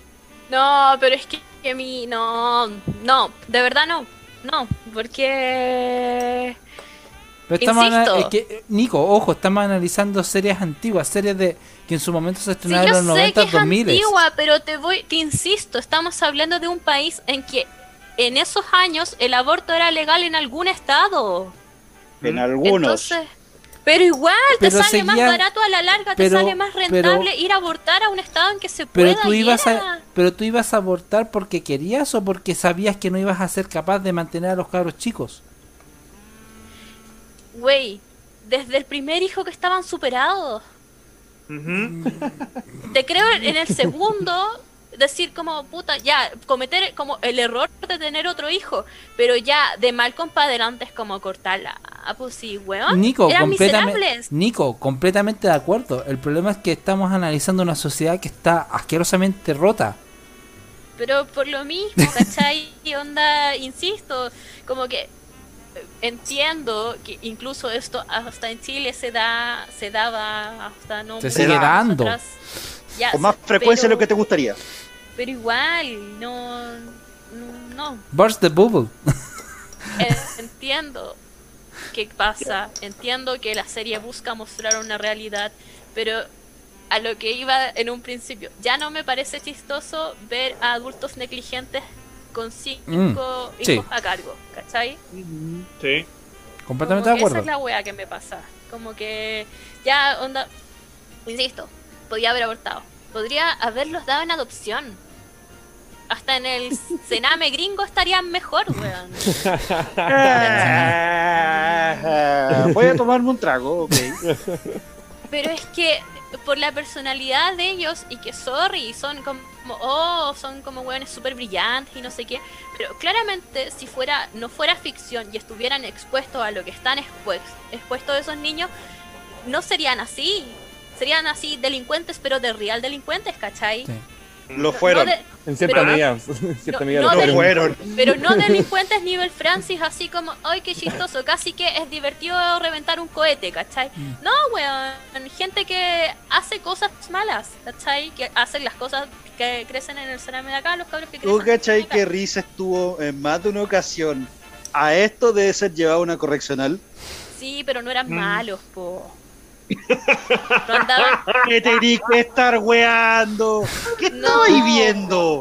no, no, no, no, no eran malos, porque eran irracionales, ¿cachai? Por cómo crecieron, por el entorno. Pero La- no, Nico estaba viendo otra serie, loco, estaba viendo The Good No. Doctor. Tú no estáis viendo Malcolm. Definitivamente no estáis viendo Malcolm. ¿Hace cuánto vieron Malcolm? La estaba viendo Ah, literal hace un mes. También literalmente la estaba viendo hace un mes, ¿cachai? Y no di más. Porque El mes pasado me terminé la maratón. Toma. Eh, Juanito dice, las cabres, la- cabros, las series noventeras, pero sobre todo las más actuales, destacan ese trasfondo de que también fueron caricatu- fueran caricaturas para adultos. Completamente de acuerdo. Dice, la pregunta es, respecto a lo que estamos hablando, considerando que las sitcoms parodian y exageran realidades, ¿realmente como personas racionales nos vamos a tomar a pecho esos casos pensando en por qué no tomaron otras decisiones en vez de reírnos de las mismas sátiras? Por o supuesto. sea, Por supuesto obvio que que no. no. Por es eso una que caricatura. personalmente no, ya no me es chistoso ver adultos negligentes. Pero eh, me pasa lo mismo Pero, a que, ver, pues, espérate, con la gente espérate. que se enoja. si ba- bajo el mismo prisma, tú encontrarías, no sé, po, pensando, Michael Scott de The Office. No he visto The Office. Tampoco. Decepción. Me, me retiro indignado. No puedo seguir con esto. Cabros, tengan buenas noches. Siempre un gusto compartir con ustedes. es que, a ver, contexto. Michael Scott No, es el bien, tipo pues, más bien. nefasto que hay. Es un, es un, es, o sea, No, no, nefasto en el, más nefasto en el sentido de es muy buena persona, tiene muy buenas intenciones. Pero es machista, es misógino, es, es, es- es el jefe que tú nunca querrías tener en tu vida, a menos que estés muy chato en tu oficina. Demasiado. ¿Ya? ¿Ah? ¿Ya? Y si es que. Y si es que, ¿cachai? Pero aún así el, el, el tipo es asquerosamente querido, entre comillas, porque se le perdona que él es estúpido. Pero querido como personaje. Como personaje. querido... como personaje. Porque es un personaje súper entrañable, aparte que el actor Pero que es que interpreta es, distinto. es que pasa lo mi- siento que pasa lo mismo con Hal o con o con Lois que, Es que, dentro mira, de su lo que pasa dentro- es que espérate, yo espérate, soy- espérate. dentro de su completa y es que y es que concuerdo completamente contigo en el tema de la negligencia. El tema es que es una caricatura, es una parodia, ¿cachai? Eh, espérate, que el Juanito dice, Nico, hoy te me caíste brígido de mi pedestal, te tenía en la cúspide. Puta amigo, nunca, primera cosa, nunca haga eso. Eh, hashtag opinión de Juanín que realmente chupa un huevo XD. Eh, y el XD escrito. Entonces me, me- entonces me pasa con me pasa con Hal y con Lois que sí, son pésimos padres, de- de- definitivamente deberían abortar y toda la cuestión. Pero contexto, o sea, es como sí, no es chistoso lo que le pasa a los cabros chicos, es chistoso porque al fin y al cabo dejan la cagada. Eh, es como que uno se ríe de ese desastre, ¿cachai? Que es un desastre que eventualmente podría hacerte caer en la correccional o en el Sename gringo. Pero ver Malcolm hoy en día con el prisma del 2020-21 que estamos teniendo, eh, encuentro que es un sinsentido. O sea, es como el mismo prisma que estaríamos analizando Michael Scott, o es como el mismo prisma que estaríamos viendo Friends o How I Met Your Mother. Sí, pero es que entiendo lo que va ahí y soy súper defensora de ver las cosas con contexto histórico. Ujú. ¿Cachai? Y por eso te digo que personalmente, ahora que soy una SOA, no, ya no simpatizo con chistes de donde hay negligencia con los niños. Y no he visto The Office, pero por lo que me decía a grandes rasgos, eh, es, es distinto porque no hay niños. ¿Cachai? Al cuidado de Ya, alguien. te cacho. Enca- eso- eso en- no- entiendo tu Ese punto. es mi punto. Mm. Ese es mi punto. Y por otro lado, también sé distinguir que un personaje sea nefasto no quiere decir que ese personaje tenga que estar cancelado, porque Mm. eso significa que ese personaje está bien escrito, Sí, po. ¿cachai? Que está bien actuado. Sí, mi tema es con los niños no te metas, ¿cachai? Como la vieja transfóbica. Es como. este es mi tema, ¿cachai? Sí. Como que ya no me puedo reír de. ¿Alguien quiere pensar en los niños? Claro, alguien Real. quiere pensar en los niños. Esa wea me pasa, ¿cachai? Y insisto, eh, no tengo problemas con los personajes. Creo que los personajes no deben ser cancelados si efectivamente están mostrando una realidad y no, no hay que verlo como un modelo a seguir. Mm. ¿Cachai? Si tampoco, tampoco soy tan grave. El tema es mi tema personal de que ya no me da risa porque no dejo de pensar en lo negligentes que son. Mm. ¿Cachai? Porque hay niños involucrados. Si hay adultos, onda, este gallo, no sé, puedes representar al peor jefe, al weón más abusador, ¿cachai? Puede ser matón, puede haber bullying, bueno, grooming en una oficina. Sí. Y esa weá me va a dar lo mismo porque son adultos. Y tú, como adulto, tienes herramientas para defenderte, no así un niño. Sí. ¿Cachai? Ma- Más, más herram- comillas, más herramientas que, una, que un niño. Claro, mayores o menores herramientas, pero las tienes. Depende de cada uno, depende de la persona. Hay infinitas posibilidades. Pero podría ser tan simple como salir de ahí y buscarte otra pega. Algo que no puede hacer un niño en contra de sus padres. Sí. ¿Cachai? Ahí buscando otro papá. Sí. Eh, Claro, yo creo ¿cachai? que- Yo creo que sería bueno volver un poco al tema, al tema De la masculinidad. Es que estamos habla- creo es que- literalmente estamos hablando de masculinidades tóxicas, porque al fin y al cabo sí, sí, seguimos hablando de, de personajes masculinos tóxicos, al fin y al cabo, ¿cachai? No, estamos hablando de personajes menores de edad que, que están a cargo de, de personas ineptas. De, es, de eso se está hablando la... Es que, es que, es Sí, que, es que pero porque y al- retomando un poco la masculinidad tóxica y la mano de Malcolm, eh, Hal no es como lo que conocemos como masculinidad tóxica tradicionalmente, Mm. pero sí es un, es un gallo súper penca en el sentido de no hacerse cargo de nada, Sí. ¿cachai? Y eso tampoco está bien. Porque tenéis Oye, el otro extremo. Discrepo, porque. ¿Estás en diciendo que está mal esquipear? eh, Hal, dentro de, de todas sus capacidades, no son muchas, de todas sus competencias, que son aún menos, lo intenta. Es que no lo Incluso- intenta. Sí, sí lo intenta.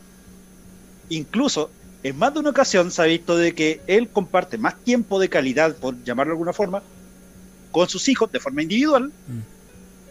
Que, que Lois de forma individual.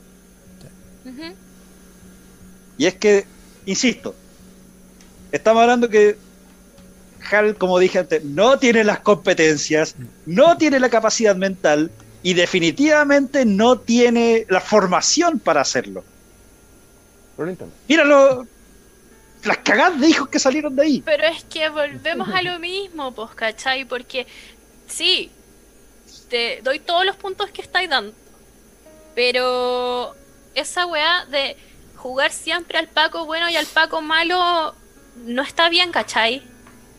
Definitivamente no. Como, como que siempre la Lois al choque y él siempre va a ser el Paco bueno.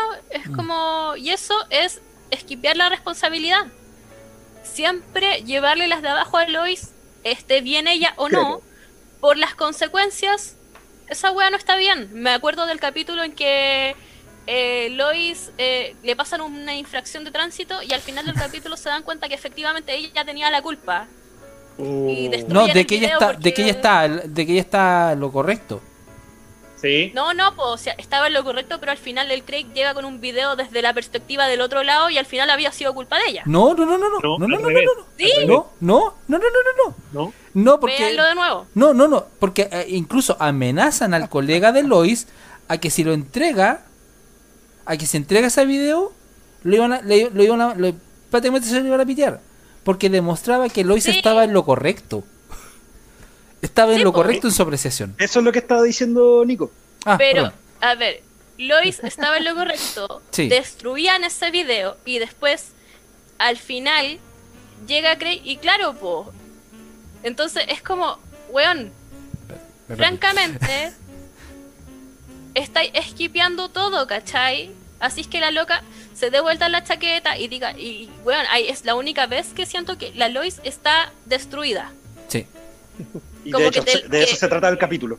Que la rompen, ¿cachai? Rompís al personaje. Mm, no sé, yo diría que hay otro, otro momento en que sí está para la caga. ¿Cuál es? Cuando fue el juicio de, de- cuando fue el juicio de Hal y Lois se pone a hacer manualidades y empieza a hacer su Ah. cerdito. Y después Pero descubre igual que, Hal- que Hal nunca fue los viernes a trabajar. Pero igual eso como que no tenía que ver con ella directamente, ¿cachai? Como que siento que este capítulo es como más simbólico porque es como admitir que no teníais la razón, pero al final sí la teníais. Pero siempre te quedaste como con la idea de que no, porque la primera grabación, ¿cachai? Pero ahí tenéis siempre como la cuestión, la relación de ellos, la dinámica de, de Hal de siempre esquipear, de siempre tengo- dar en el gusto, siempre duda. ser complaciente. Tengo una duda. ¿Podríamos eh, compararlo con Gumball? Puta, te fallé de nuevo. Oh, Nico. ¿Por qué, Nico? ¿Por qué eres así? es que no veo tele. Algún día, algún día, De ver tele. algún día te vas a avivar.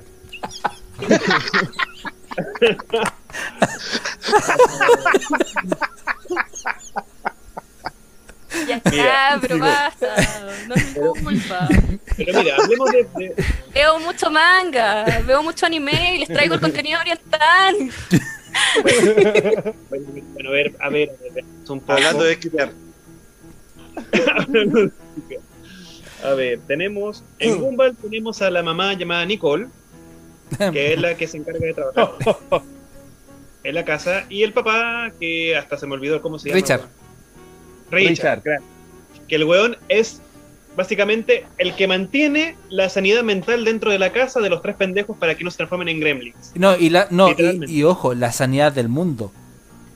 Sí, De hecho, por- porque la serie es tan absurda que llega un momento en que el weón trata de empezar a trabajar y eso rompe el continuo tiempo-espacio y la realidad. Porque el weón no puede trabajar. Es más, Nicole colapsa por debe eso trabajar. mismo. Nicole colapsa sobre lo mismo. Voy a hacer la tarea y voy a verla ya. Tienes que verla. Es que es muy buena serie. Además, favor. tiene, además tiene la voz de Naruto. Sí, eh, Sí. Isabel Martiñón. Isabel Martillón. Pero de la, Y, la- y la, y la de Ami, y Nicole es Ami Mizuno. o Krillin. Rosy Aguirre. Rosy Aguirre. Rosy Aguirre. O Mm. Kr- Krillin Bellota. Oye, sí, hablando de eso mismo, ¿qué piensas tú de, de, por ejemplo, cómo se veía el profesor Utonio? ¿Cómo, cómo veías Eh, el ejemplo de él? me gusta bastante. Es que es de esas series que rompe con el estereotipo. Mm. Yo lo encontré un Me poco cuadrado. Ah, Literal.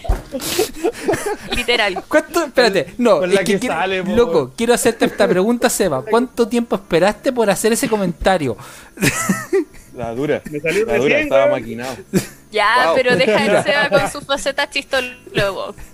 Hoy- Hoy día se ha mandado, sí, lo apruebo. Pero no, hablando en serio, igual las chicas superpoderosas, gran aporte en cuanto a masculinidad y, y todo, ¿cachai? Porque eh, te muestra al alcalde siendo una masculinidad tóxica, Mm. pero es tan inepto, Inepto. Es genial. Viejo, viejo verde. Sí. Pero es genial el hecho de que es tan inepto, es como literal no, no poder hacer nada solo, depender 100% de una mujer, ¿cachai? de cuatro, de cuatro mujeres. Claro, ¿cuánto sabía? Y también, pues, pero puntualmente de la señorita Velo, Sí. Sí. ¿cachai? Entonces es genial eh, mostrar a este papá de tres cabras chicas que de un momento a otro termina siendo un papá. Papá soltero y, digámoslo, papá súper ausente porque igual es muy full pega, ¿cachai? Entonces me encanta que no sea perfecto, ¿cachai? Como que te muestra diferentes realidades, diferentes tipos de familia. eh, y ahí, claro, pues con todas las ficciones que hemos nombrado nos damos cuenta que efectivamente eh, Oriente está al debe porque su, su sociedad es distinta, pues, ¿cachai? En. Occidente tenemos muchos ejemplos de cosas que nos rompen el esquema, de hecho, que ya son lo habitual, ¿cachai? Como que ya no, No es como, no sé, pues, papá, mamá y los dos hijos. Era como el, el típico, eh, como familia americana modelo, ¿cachai? Esa weá como que ya no suele existir en las ficciones. Entonces, eh, O sea, me gusta. Incluso desde Heian, porque Heian viviendo en la casa, o sea, con, con sus abuelos. Eh, Con toda su eh, familia disfuncional en base a los sí, po, inquilinos, po. sí, po. Y en la pieza que todo, que todo niño de los 90 anhelaba tener. Ay, Aún, aún la quiero. Aún, Aún sí. la quiero. Sí, a la fecha. sí, Yo creo. Yo sí. quería preguntarle ¿Qué también a la Nicole, oh, también quería preguntarle a Nicole de, de un episodio específico donde hay una villana femenina. Mm, Ya, sí, creo que hablamos de esto, que eh, en algún momento. De meter, es como la escena de las mujeres en Infinity War, sí. como que me, me trae como esa misma vibra, así como Forzada. poder femenino, ¿cachai? Y no, es como, y es bacán, porque te muestran literalmente que el feminismo no debe ser introducido así, que Mm. no por ser mujeres vas a apoyar siempre A las mujeres. a, un- a un- a otra mujer, Mm. aunque lo que esté haciendo esté mal, ¿cachai? Y ellas como que caen en el error de decir, puta, sí, poder femenino. de la sororidad, vereda sororidad de- malentendida. Claro, y desde su vereda de ser niñitas de kinder, ¿cachai? De, de no cachar. Y al final que te salga una serie de mujeres, incluidas la profesora de ellas, ¿cachai? Diciendo así como, loca, ¿sabéis qué? Eh, existimos miles de mujeres power y lo que está haciendo esta otra tipa está mal. Y no por ser mujer siempre la vaya a tener que apoyar, ¿cachai? Es como hay que saber distinguir. Y, es brillante, ¿cachai? Y es muy adelantado su época. Y como te digo, pues que me pasa con la escena femenina de Infinity War, como muy eh, feminismo Por de dummies. marketing. No, de marketing, así Sí. como de... Bueno, está de moda el feminismo, metamos una escena de todas las cabras ahí. ¿Cachai? Como... Harley puta, Quinn. francamente... No era necesaria. Menos mal que no está la Connie, weón. Pero no, sí. Oye, oh, sí, el charchazo virtual le llega, sí o sí. Pero no, yo creo que uno No sé sabe... por qué ahora me está picando la nuca. uno sabe distinguir, ¿cachai? Onda, te puede gustar un personaje, pero sabéis distinguir qué cosas tóxicas o no tiene un personaje a pesar de que te guste, ¿cachai? Es como que yo siempre digo que Chikamaru es mi juzgando, pero si tú lo miráis, Chikamaru en algunos momentos de la serie tiene eh, frases muy machistas, Mm. ¿cachai? Entonces es como lo que decíamos delante, contexto. ¿Cachai? La serie quizás es de principios de los 2000, eh, era un contexto distinto. El mismo tipo aprende a respetar a las mujeres, aprende como que Temari es una mina superpower y al final se queda con ella, ¿cachai? Entonces eh, se trata de que uno como ser humano tiene que ir constantemente aprendiendo y absorbiendo cosas como una esponja, ¿cachai? Y los personajes tampoco funarlos o no, es como lo que decía, tenéis que entender el personaje, entender el contexto y, y si un personaje es detestable en algún en algún área, ver si efectivamente está escrito para que sea detestable y representar cosas, ¿cachai? Entonces, no sé, pues siempre funan a Bakugo porque tiene problemas de ira. Y es como, francamente, es un cabro, un adolescente que tiene problemas de ira. No podéis como enojarte por esa weá, ¿cachai? Onda... Hay un trasfondo ahí. Es como, es como eh, ge- gente se queja de que un adolescente sea un adolescente. Haters gonna hate. Real. Sí, y, y Cloud. que está re- y está representando su queer, ¿cachai? Es como una ex- exacerbación de que el loco es explosivo porque literalmente su superpoder es hacer putas explosiones.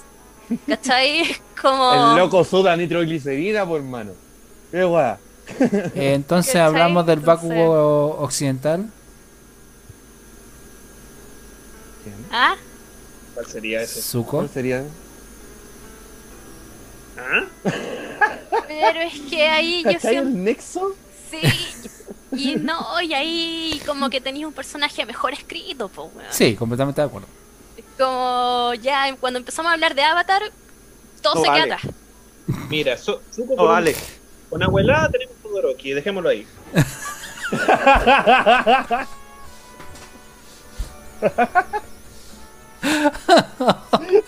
Ya van tres, ya van tres. Chotito, chotito. Pucha, que- es que quiero mucho a Todoroki y a Bakugo, pero insisto. Legalidad. Todo rico. Todo rico. Mm.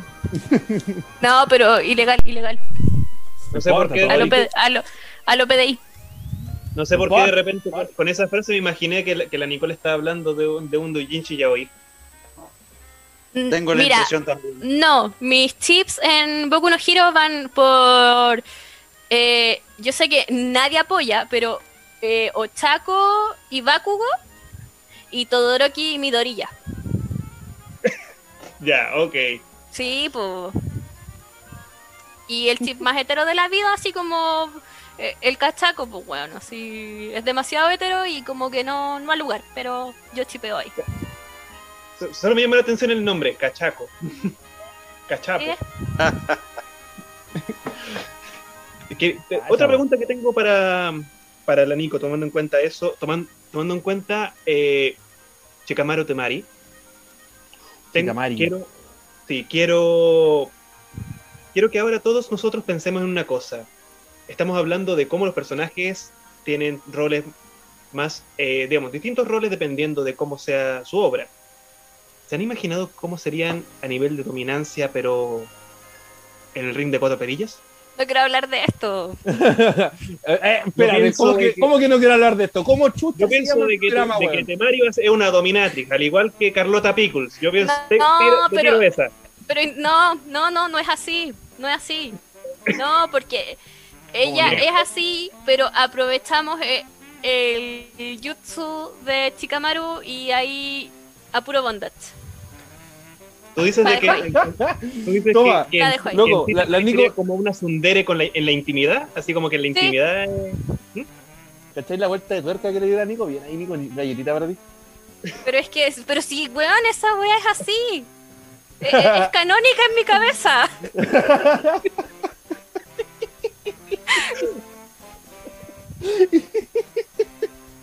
si me preguntáis por qué Hinata se quedó con Naruto, weón, Jutsu desde que lo vio hacer, eh, no, multiclones, weón, es que francamente... ¿Qué te digo? Oh, Grande, Ay, ay. grande. Haciendo honor al nombre. Diablo, señorita. Es que Naruto tiene mucho material. Los jutsu dan pa' mucho. Aguante Tenten. en ese caso. Que oye, cachó, cachó, weón. Mucho. yo me imagino a, a Rock Lee así abriendo las puertas en medio de- del acto. No, Ro- Rock Lee sacándose las vendas, hermano. Y, uh, Ya, eh. Turbo Power. la dura, hermano. Ay, ay, ay. ¿Cómo No. llegamos a esto? Qué bueno. No sé. No sé. Es que, es que alguien habló de Zuko, pasamos a Boku no Hero Pero y de ahí. es que, mira, son preguntas sin respuestas. Igual que Bakugo con su tema de la nitroglicerina. Siempre he dicho, Bakugo está tan enojado porque no se puede hacer pajas, porque si no explotaría. Pero falla en Al- su lógica. A lo mejor lo intentó y le explotó uno. ¿cachai? Es No que por eso, ¿cachai? Así cualquiera Si está nos vamos a enojado, poner pues, a hablar de estas como preguntas sin respuesta, Anótalo por ahí para un próximo programa, hermano. No, esto tiene que decirse propiamente. Estas son preguntas que jamás tendrán respuesta, ¿está claro? Ok, polilla. Ok, polilla. Qué buena referencia. Oh. pero, las, pero las teorías, así que la dejamos ahí, pues. Traigan sus mejores teorías con respecto a las habilidades de los personajes en un ámbito más allá de lo que se ve en la serie, más allá de las peleas, a lo cotidiano, a lo sexual. Solamente me acuerdo de un meme con eso. El, cuando estaba. Cuando, cuando estaba mi, mi rodilla ahí, eh, preparándose para, para combatir, y, tenía y se acordaba de que tenía que ocupar la mayor, eh, digamos, la menor cantidad de partes de su cuerpo para que no quedaran para la cagada, y el weón estaba como activando sus dos dedos. El típico meme, cuando tu, cuando, cuando tu waifu dice que tuvo un mal día. Los dos madre. cuatro. Ya van cuatro. Cua- ¿Cuántos porcentajes le va a poner de Imagínate, hermano. las posibilidades.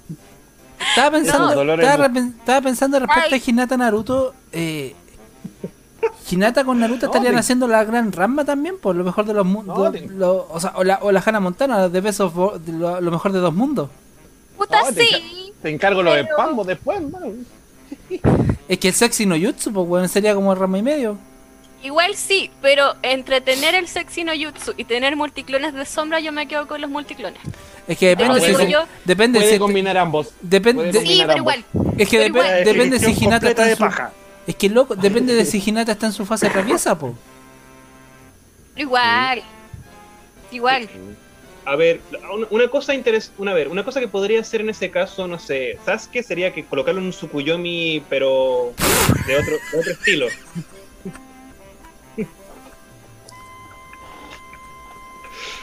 ¿Por qué soy el único weón que está hablando ahora? Ay, qué bueno. qué bueno. Cinco. Estaba pensando en. No, nada. El hombre mano de tijera, ¿cómo dilo, lo haría? dilo, dilo. Dígalo, señorita. ¿Cómo, la- cómo lo haría el de tijera? Tijeretazo. Ah, no, no, que es, perdón. No puedo, no puedo. puta, me lo imagino. ¿Cómo? ¿Qué cosa, Lotso? No, No me den bola, ustedes sigan. pero. Lo último que quiero decir es de que en verdad creo que, que Sai eh, pintó a, a, digamos, a la Sakura hecha en China como una chica francesa. Simplemente creo que eso fue lo último que hizo. Dice, Ah. termina. y se va. Ah, se, se arrastra la narrativa, maravilloso. Y se, y- y- sí, y se va. Deja la cagada y se va. No. Seis. Yo creo que. Próximo programa. Eso. eh, es, es- Traigan sus esa, teorías. esa loca paja. Oye, si- digamos que Naruto entonces podría practicar manos cambiadas con sí mismo. Tipo. Si no lo ha hecho ya. Juanito dice, sombra, Sukuyo- no. dice Sukuyomi en el ojo. Eh, Harem no Jutsu. Harem no Se Jutsu. Bueno. quedan con los ojos tan irritados con el Sharingan.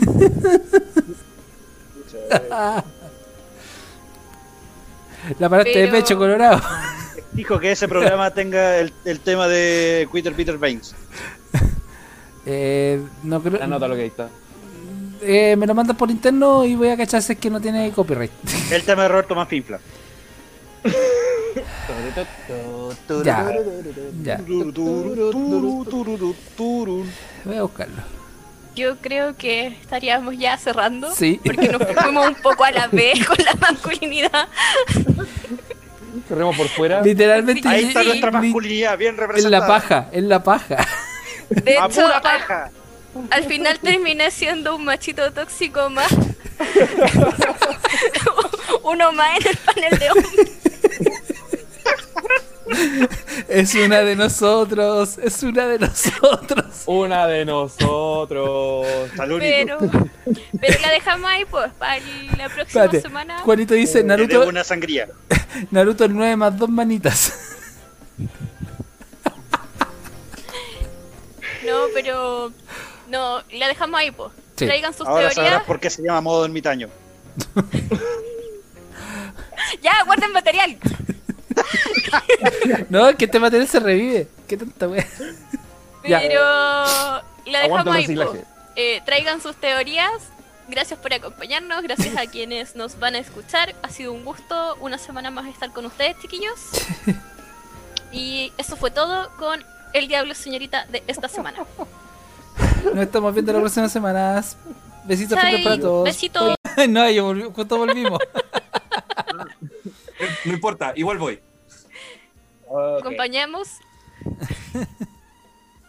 Oye, Ahí- pero no sé hasta qué habremos quedado, pero encuentro que... No, que estáis, en caso- estáis haciéndole un cheque al Isoka.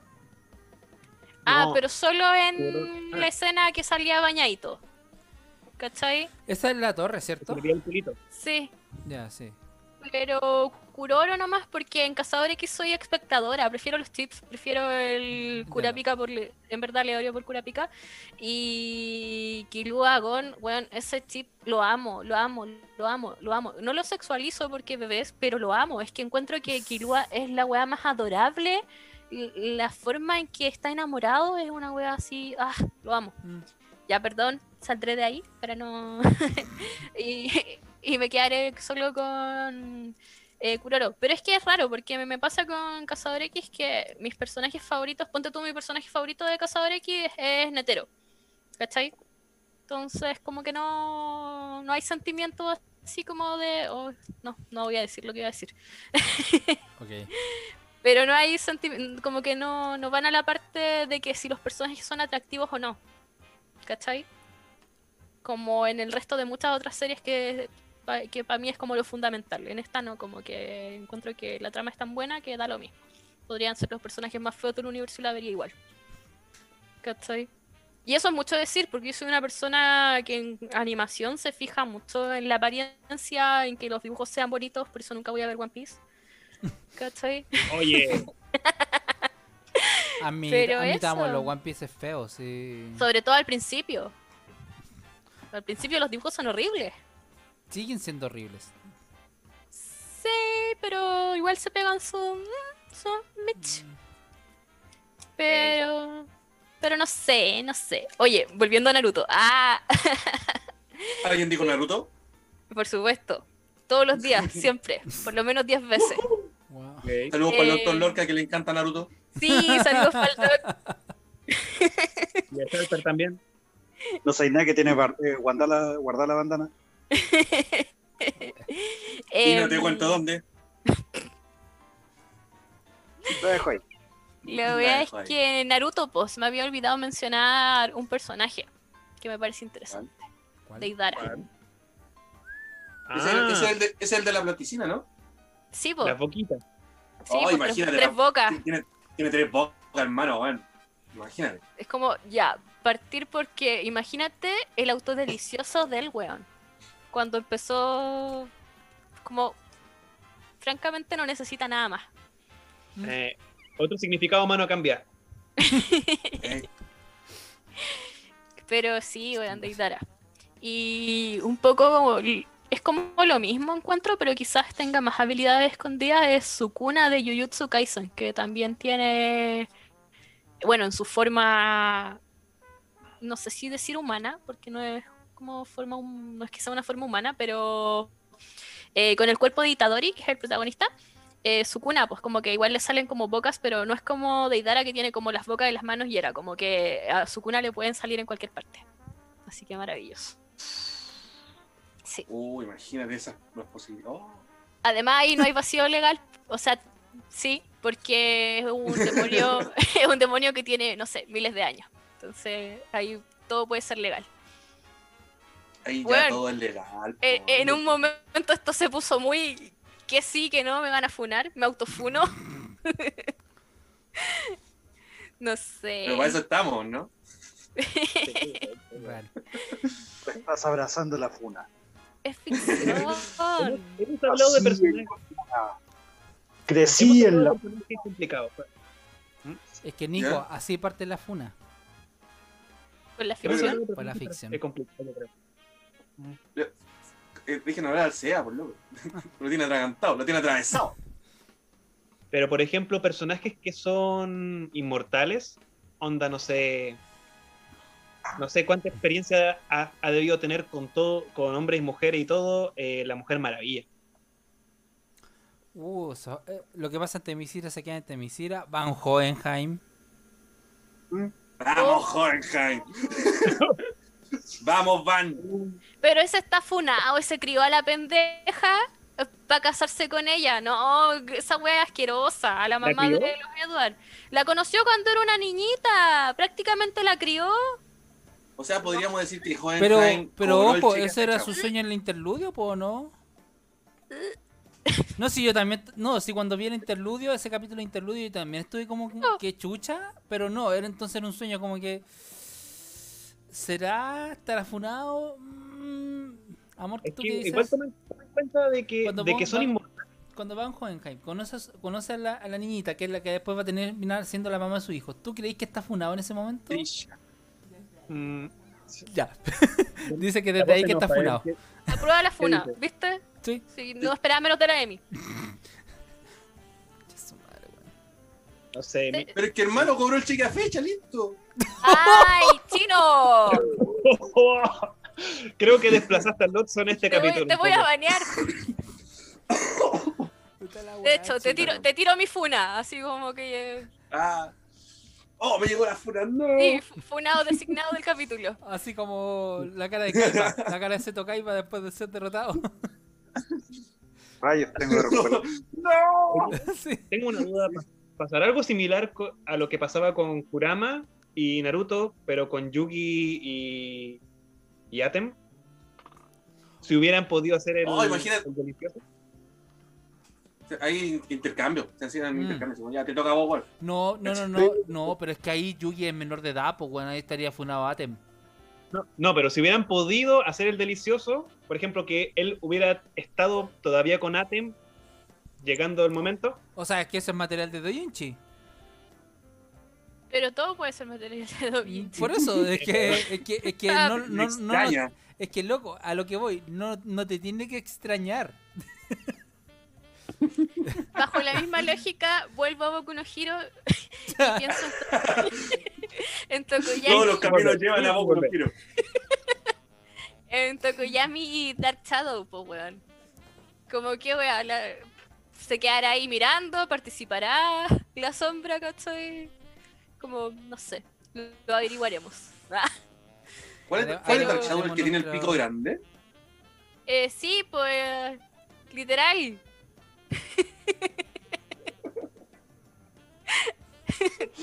Hu- Humor de, humor de quinto básico, lo siento. Estaba ahí dando botes.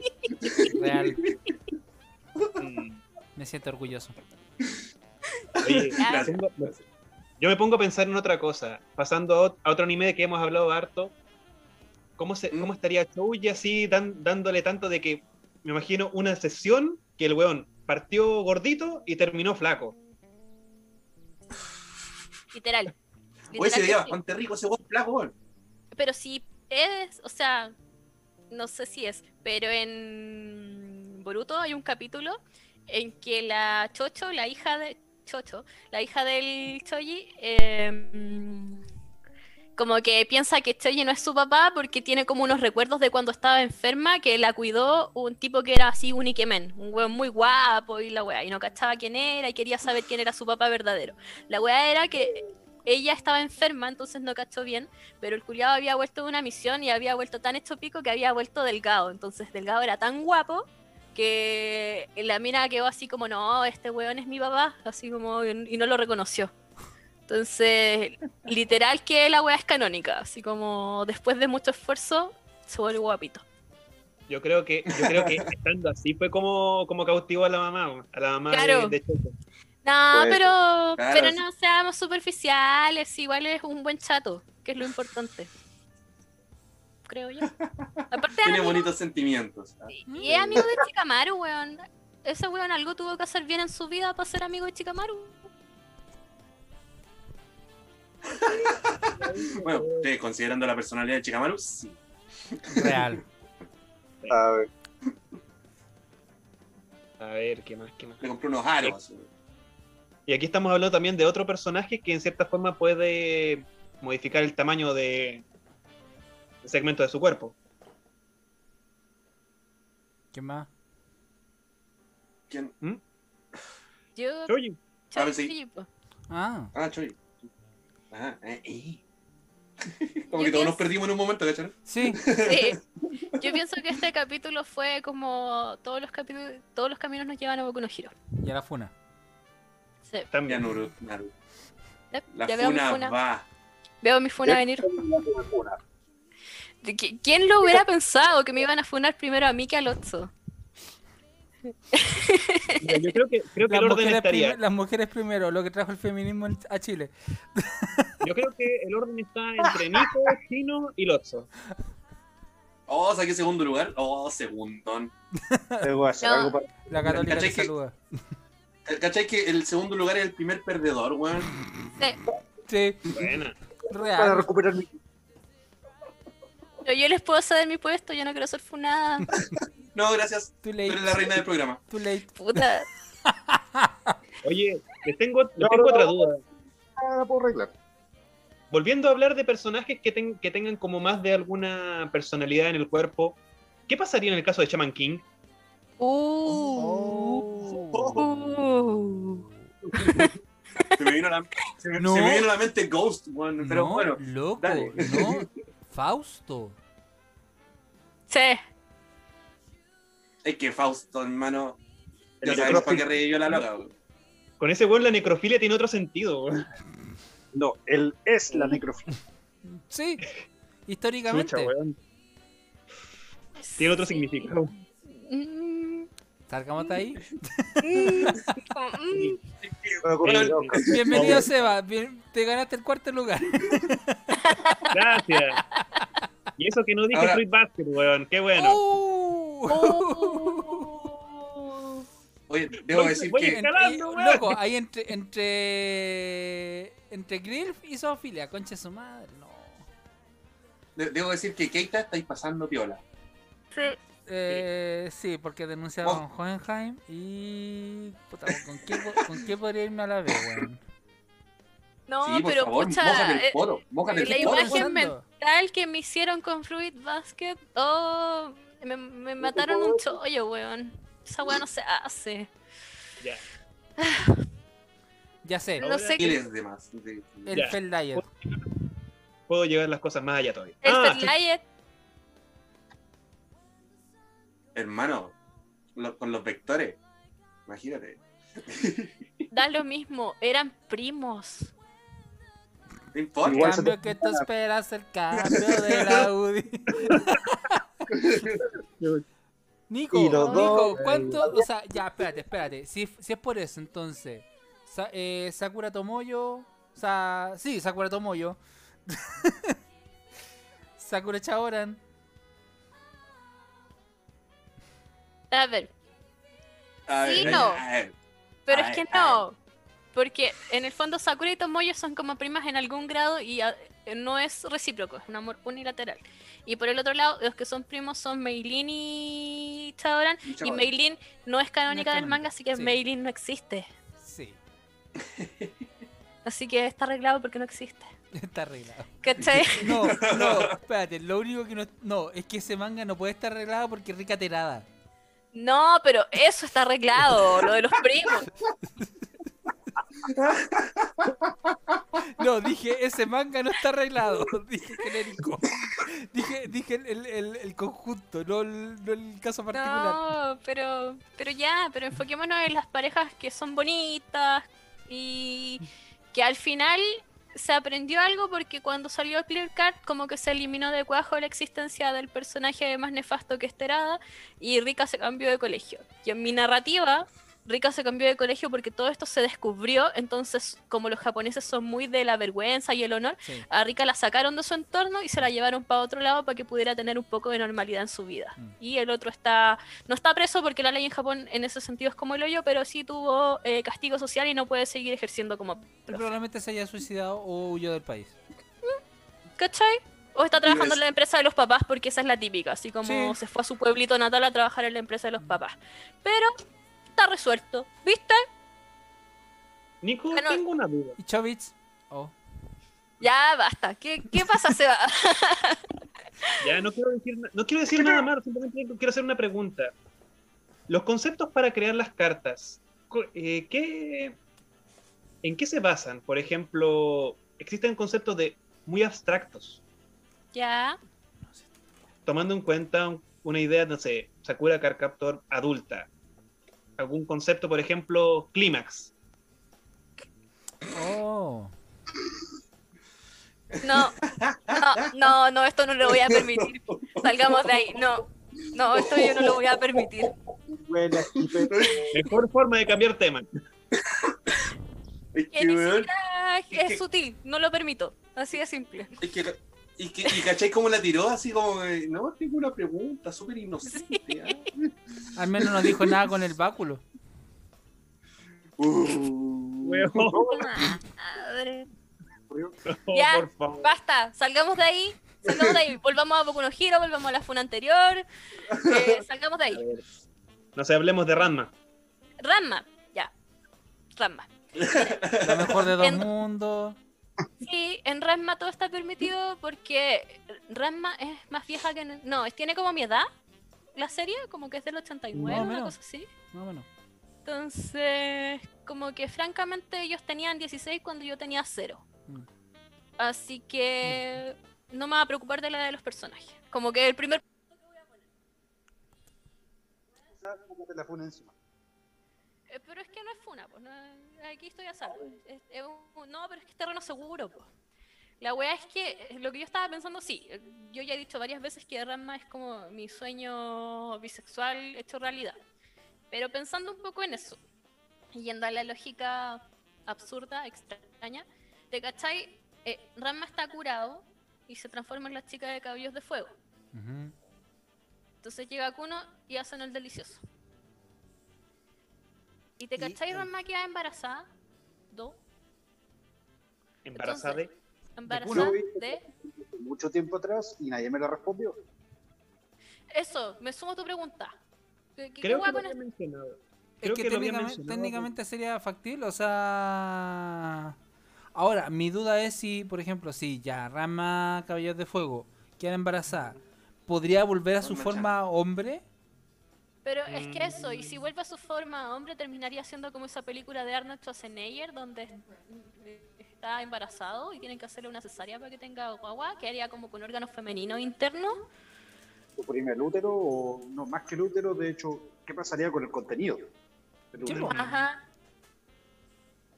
Ajá. Esa es mi duda al final. al cabo, o sea, Estas son preguntas que jamás o tener respuesta, ¿está claro? Ok, Polilla. Rumico, ayuda. Necesito dormir hoy día. Creo que haber escuchado algo acerca de eso alguna vez. No sé si acaso se habló acá o lo escuché en otro lado. Que Ay, en el caso de que. No sé, weón. Ahí. O ya no, me- Aome con Inuyasha ahí abajo. ¿Qué? Uh, Piensa lo siguiente. Inuyasha no quiere. Inuyasha no quiere hacer juego previo. Abajo, listo, guachito, listo. ¿Qué mejor forma Qué de bueno. obligarlo a que te haga un cunilingus? ¿No? Y, ¿no? Y- imagínate, Día de la Mujer, ya abajo, paja. ya. A lo Deadpool. Sí, feliz Día de la Mujer, hermano. Y si decían de que Bulma y Chi tenían aguante, imagínate la, la pendeja que adoptó Sechomaru. Oh. Funao, funao, funao, funao. No, no supero a todos. Recuperaste el título. No supero a todos. Recuperé mi título. Sí, no. Funa, funa, funa, funa, funa. Me- Metafuma, funa. No. Quiero pensar de que cuando eso pasó, ella era mayor de edad. Bueno, por algo después nació el cabro chico, así que sí. Pero en ese sentido sentido. hasta Aome está funado. O sea, no, pues Inuyasha. Aparte, sí, Inuyasha está ultra funado. Y es tóxico y funado. Porque él Sí. tiene mucha Ah. mayor edad que Kagome. Sí. Lo único que voy a decir en esta discusión, y que no tiene quizás nada que ver, es que Kikyo era una persona muy tóxica porque ella quería que Inuyasha cambiara su Está forma muerta, original. literalmente es tóxica. Da lo mismo, pero ella quería que Inuyasha cambiara su forma original y que fuera humano. En cambio, Aome siempre lo aceptó tal cual él era. Es furra, peor. No importa, la dejo ahí. Ay, pero ya hemos conversado de este tema de los furros. po. Si vamos a volver a los furros, Inuyasha es legal porque es como 10% furro. Y como que habíamos quedado en consenso de que todos aguantaríamos como Porque- entre porque un orejas. 20%. Pero Nico, furro. Nico, es que esto es, esto es el universo condensado de Diablo Señorita. Chúpate sí. esa Marvel. Pero por eso mismo no te desdigáis, porque quedamos todos en que estábamos por ahí, aceptábamos la oreja, la cola y hasta de repente los ojos de Pero gato eso no niega que Kagome sigue siendo furra, sea en un porcentaje Pero lo que el sea. mismo porcentaje que nosotros, así que no hay autoridad moral para juzgarla. No, si yo no lo estoy jugando a ella, si lo que estoy jugando a Inuyacha. Pero Inuyasha... Porque Inuyacha ver, es el, Inuyasha literalmente es el adulto de más de 300 años, 500 años, no sé cuánto. No, no, no, no, no, no, no, no. Es diferente el tema de Setsumaru con Inuyasha, porque Setsumaru siempre estuvo consciente. Tenéis que pensar que Inuyasha tenía la edad que representaba cuando se quedó dormido por la flecha de Kikyo. Después estuvo durmiendo 50 años. Ya, y ¿y qué edad, ahí- tenía, qué edad tenía cuando conoció a Kikyo? Tenía la edad que representaba, tenía como 19. ¿Segura? Casi, ¿No era como edad de perro? el- No, no, no, pero si no. Pero no, sí, eh, de verdad Inuyasha era como muy, muy humano en ese sentido, ¿cachai? Sí, literalmente humano. Sí. Pero entonces como que en Inuyasha igual está el vacío legal, po, porque sigue teniendo una... Es como lo que le pasa a Aang. Sigue teniendo una mentalidad, pasan muchos años, despierta y es como, ¿qué hueá pasó aquí, cachai? No así Setsumaru, que efectivamente weón tiene como 300 años, ¿cachai? No sí Sechomaru. No. Sechomaru es que yo no voy a decir nada a favor de Sechomaru del amo bonito porque no puedo. Pero al final es canon, porque Sí, tienen hijos. o sea, espero, espero que en ese sentido Rina haya, haya sido una mujer No, si era ma- mayor de edad. may- Sí, mayor de edad y con en consentimiento. Sí, también había, pero sí estaba, pues de hecho en el último capítulo de Inuyasha es como que Rin se queda con la anciana Kaede y la Kaede explica que se queda porque Setsumaru dijo que se quedara allá para que conociera como el mundo humano y ella después pudiera elegir. Ujú. ¿Cachai? Como que Y entonces le regaló un kimono. Sí, y como que se mm, como que termina siendo medianamente legalmente correcto. ¿Cachai? Sí. Pero Yo, yo quiero pensar otra, otra cosa, que básicamente que quizás fue ella la que le insistió a, a Saichumaru más adelante. Me, me gusta pensar una versión adulta de ella, así como En los cortes a. Saichumaru. Mm. sí, o sea, al final, weón, te toca elegir. Te criaron, ya, estuviste con Setsumaru hasta los, no sé, 10, 12. Después viviste, no sé, hasta los 18 con los humanos. Y después tenéis que elegir entre un ser maravilloso, albino, hermoso y vivir con humanos. ¿Qué ¿Con qué emoción dijiste esas palabras? ¿Cómo lo representa? po? Si, si te lo presentan así, obviamente vas a escoger al amo bonito, weón. ¿Qué onda? Es ¿Cachai? delicioso, ese hombre es delicioso. Sí, el Sí, problema es que el problema es que es como la forma en que conocís, ¿cachai? Que es como funado como el Hohenheim, ¿cachai? Así como que la criaste, pues, weón. ¿Cachai? Sí, po, es que ese me eso me pasa con, con, con Sechomaru, es un Hohenheim cualquiera. Sí, pero por lo menos la dejó, le dio, le dio la opción. En cambio el otro estuvo acechando ahí todo el tiempo. Claro, ¿cachai?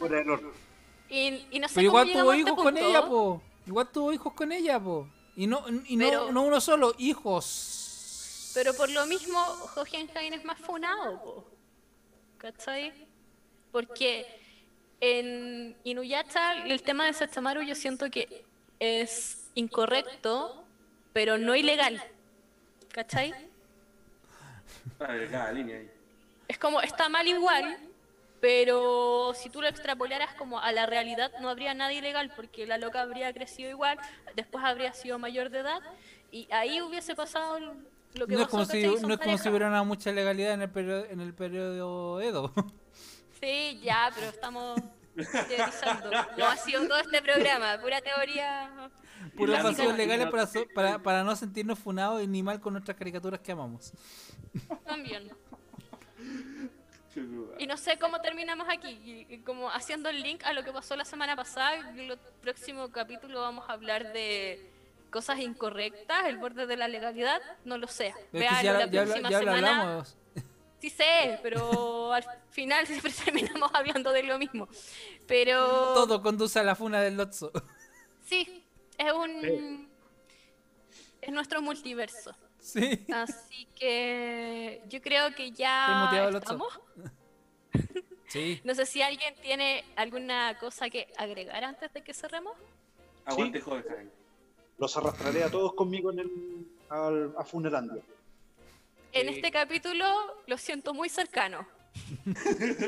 Respirando, respirando en la- en la Ustedes nuca. van a disfrutar. Mm, Lo siento, respirar en la nuca. Yo pienso una, una cosa que en verdad me dan, me llegan a, llega a ser complejo para mí el pensar en personajes o muy poderosos o con habilidades complejas como por ejemplo la Quicksilver y Flash. Uh, Oye, hay una imagen ahí de que. Hay, De que hay chis- hay chistes de eso, no, y de que Ed- Edward, o sea, Tua- Tuan, ¿cómo era el, el Flash reverso? ¿Sí? Le había, había masturbado a Flash para hacerla senti- a- hacerlo sentir mal con la, con la señora. Ya, pero es un edit nomás. Pero eh, eh, puede ser canónico, pues si literalmente otro weón que te esté Quería una masturbando a super velocidad. Toma a alguien con un simbionte. Ah, Oye, pero volviendo a Flats. Estaba pensando, como que podría caer en que es muy rápido para todo y se va muy rápido. Es que Pero para- Para recuperarse. tendría como otro nivel de conciencia, digamos, Sí. como que para él las cosas tendrían No, es que- otro... no, es que y yo- además yo- el yo tema de Yo siento que ahí sí corre el multiorgasmo. sí. No, y además ese tema como con la vibración, Sí, po. que sí, sí, está yo, bien. Yo creo, yo creo que el olor a pelo quemado ahí, hermano. Pero por otro lado también pienso en que, No, yo creo que se afeita. que de repente algo que nos saltamos un poco es como eh, la misma satisfacción del personaje que tiene como los poderes, la superfuerza o lo que sea, que de repente necesita ahí como, no sé, po, en el caso de Flash en la serie, Flash comía mucho porque... Su mm, metabolismo. pues claro, su metabolismo era muy rápido, entonces como que pensando en que él es pareja con Iris West, que no tiene como ningún poder, es como una humana normal eh, hasta cierto punto, en algún momento hacen cosas como muy forzadas y tontas, pero por- hablo de la serie solamente, ¿eh? hablo solo de la serie. Pero en el fondo es una humana normal, pues entonces claro, Barry está enamorado de ella y todo lo que queráis, pero ¿de verdad se puede satisfacer como con una humana normal? Es No complicado sé, recién no se me ocurrió. No sé, me pongo a imaginar yo el, el hecho de que si para este weón, por darle un, un tiempo de. Una, una relación de tiempo de tiempo-espacio, por decirlo así. Si para este weón un segundo de nosotros es como una un minuto o una hora, el tener que aguantar todo, eh, eh, aguantar no acabar, ¿cómo sería para este weón? Una tortura. Es una tortura. Real. Pero quizás lo puede hacer muy rápido y la pareja no darse cuenta de que fueron varias veces. Es que por, por eso por eso mi planteamiento del multiorgasmo, que literalmente con eso se puede dar. Pero, pero mi tema ahora es él, ¿cachai? No, sí, sí, yo entiendo que al fin y al cabo, o sea, él sentirá placer al, al usarlo con una humana normal. Sí, pues, sí, Sí, esa es la. O sea, ese, esa es la, la duda al fin y al cabo. O, o será como muy, comillas, machito recio. Oh, oh, la metí, ta, ta, ta, ta, ta, taladro y listo, ya quedé Es que, desfogado. es, que, es que a lo mejor ahí la, la solución sería como que el one se tire en la cama y ya muévete vos. Una así, no sé. Oye, me pongo, me pongo a pensar dentro de los personajes de DC y hay- creo que hay un personaje que tiene muy buen pues, muy, pues, eh, muy bien puesto su nombre, weón. Batman. ah. Dick Grayson. Ese weón ha estado. Él ha pasado por cada superheroína que existía en DC. Ese chico Vamos, no ha perdido oportunidad. Sí, incluso, a ver, si no me equivoco, él fue el que term- eh, también, por ejemplo, en esta en este episodio de Harley Quinn, también ahí ella se, se aprovechó. Sí, se lo violó. Aguante, O Dick. sea, loco, sólido. en las películas se ha comido, a, no sé, si- a la Harley, a... ¿Quién más? Starfire. Ah, ¿A quién? Uh, chi- chico bestia. Oh, Garfield. O sea, Garfield está emparentado con... Es que es el nombre, es el nombre. No, no pensé en el gato naranja. Casi no me río de eso. ¿Qué? Él está con Raven, po. ¿Con Oye, quién y- más ha estado? igual es como- Ya, pero a ver, Ahí ¿qué- de- ¿en qué estáis pensando? Esa, esa guasilla furra, por la chucha. Sí. Ya, estábamos cerrando. Sí. Eh, Espérate que al Seba se le quedó algo en el tintero. sí, se va. Realmente pienso de que de, los Teen Titans me, me, me daría pen- me da pena Cyborg. No, no, que no le dé pena, hermano. Oye, imagínate con la tecnología que tiene que no te dé pena. Sí. Ahí no sé, ¿disfrutará con, un, con los puertos USB? Hermano, Firewire. Loco, ese, ese tipo, mira, piensa lo siguiente, si tú tuvieras un, un, un chip 5G implantado en tu cerebro, loco, la de, la, la de imágenes que te podís llenar en la cabeza ese pobre weón. El tema es de que en el caso de él, imágenes es igual a sensaciones. Eh, Eh, si se puede virtualizar de más, po. La base de datos de virus ha sido actualizada. Ahí me imagino a este weón ahí logrando, logrando editar la, la voz para que le diga cosas más Loco, él inventó el Oculus Rift. Hecho, el mira Oculus Rift es como decir primitivos. Mm, Literal. Ya, basta. Salud, salud por eso. Salud por eso, ya. Vámonos. Salgamos de ¿Salgamos ahí. Sí, eh, nos vemos la próxima semana. Espero que con menos dispersión. Les agradezco una vez más por estar acá. Pero con más perversión. Sí. Eh, también a nuestro invitado especial, Sino Snow, gracias por participar Sí. una semana más. Muchas Y- gracias invitación. Y nos vemos la próxima semana con algún tema relacionado, supongo, espero. Eh, y también recuerden escuchar los viernes desde las 18.30 entre viñetas por www.radiohoy.cl y por la señal de Sapin TV, canal que no me sé. eh, 131. 131. canal, canal 131 y esta semana no porque es feriado mañana, descansen mucho, besitos. Hoy día, Nos hoy día técnicamente. Bueno, técnicamente. Sí. Nos vemos. Cuídense mucho, besitos triples. Mua, mua, mua. Mua, mua, mua.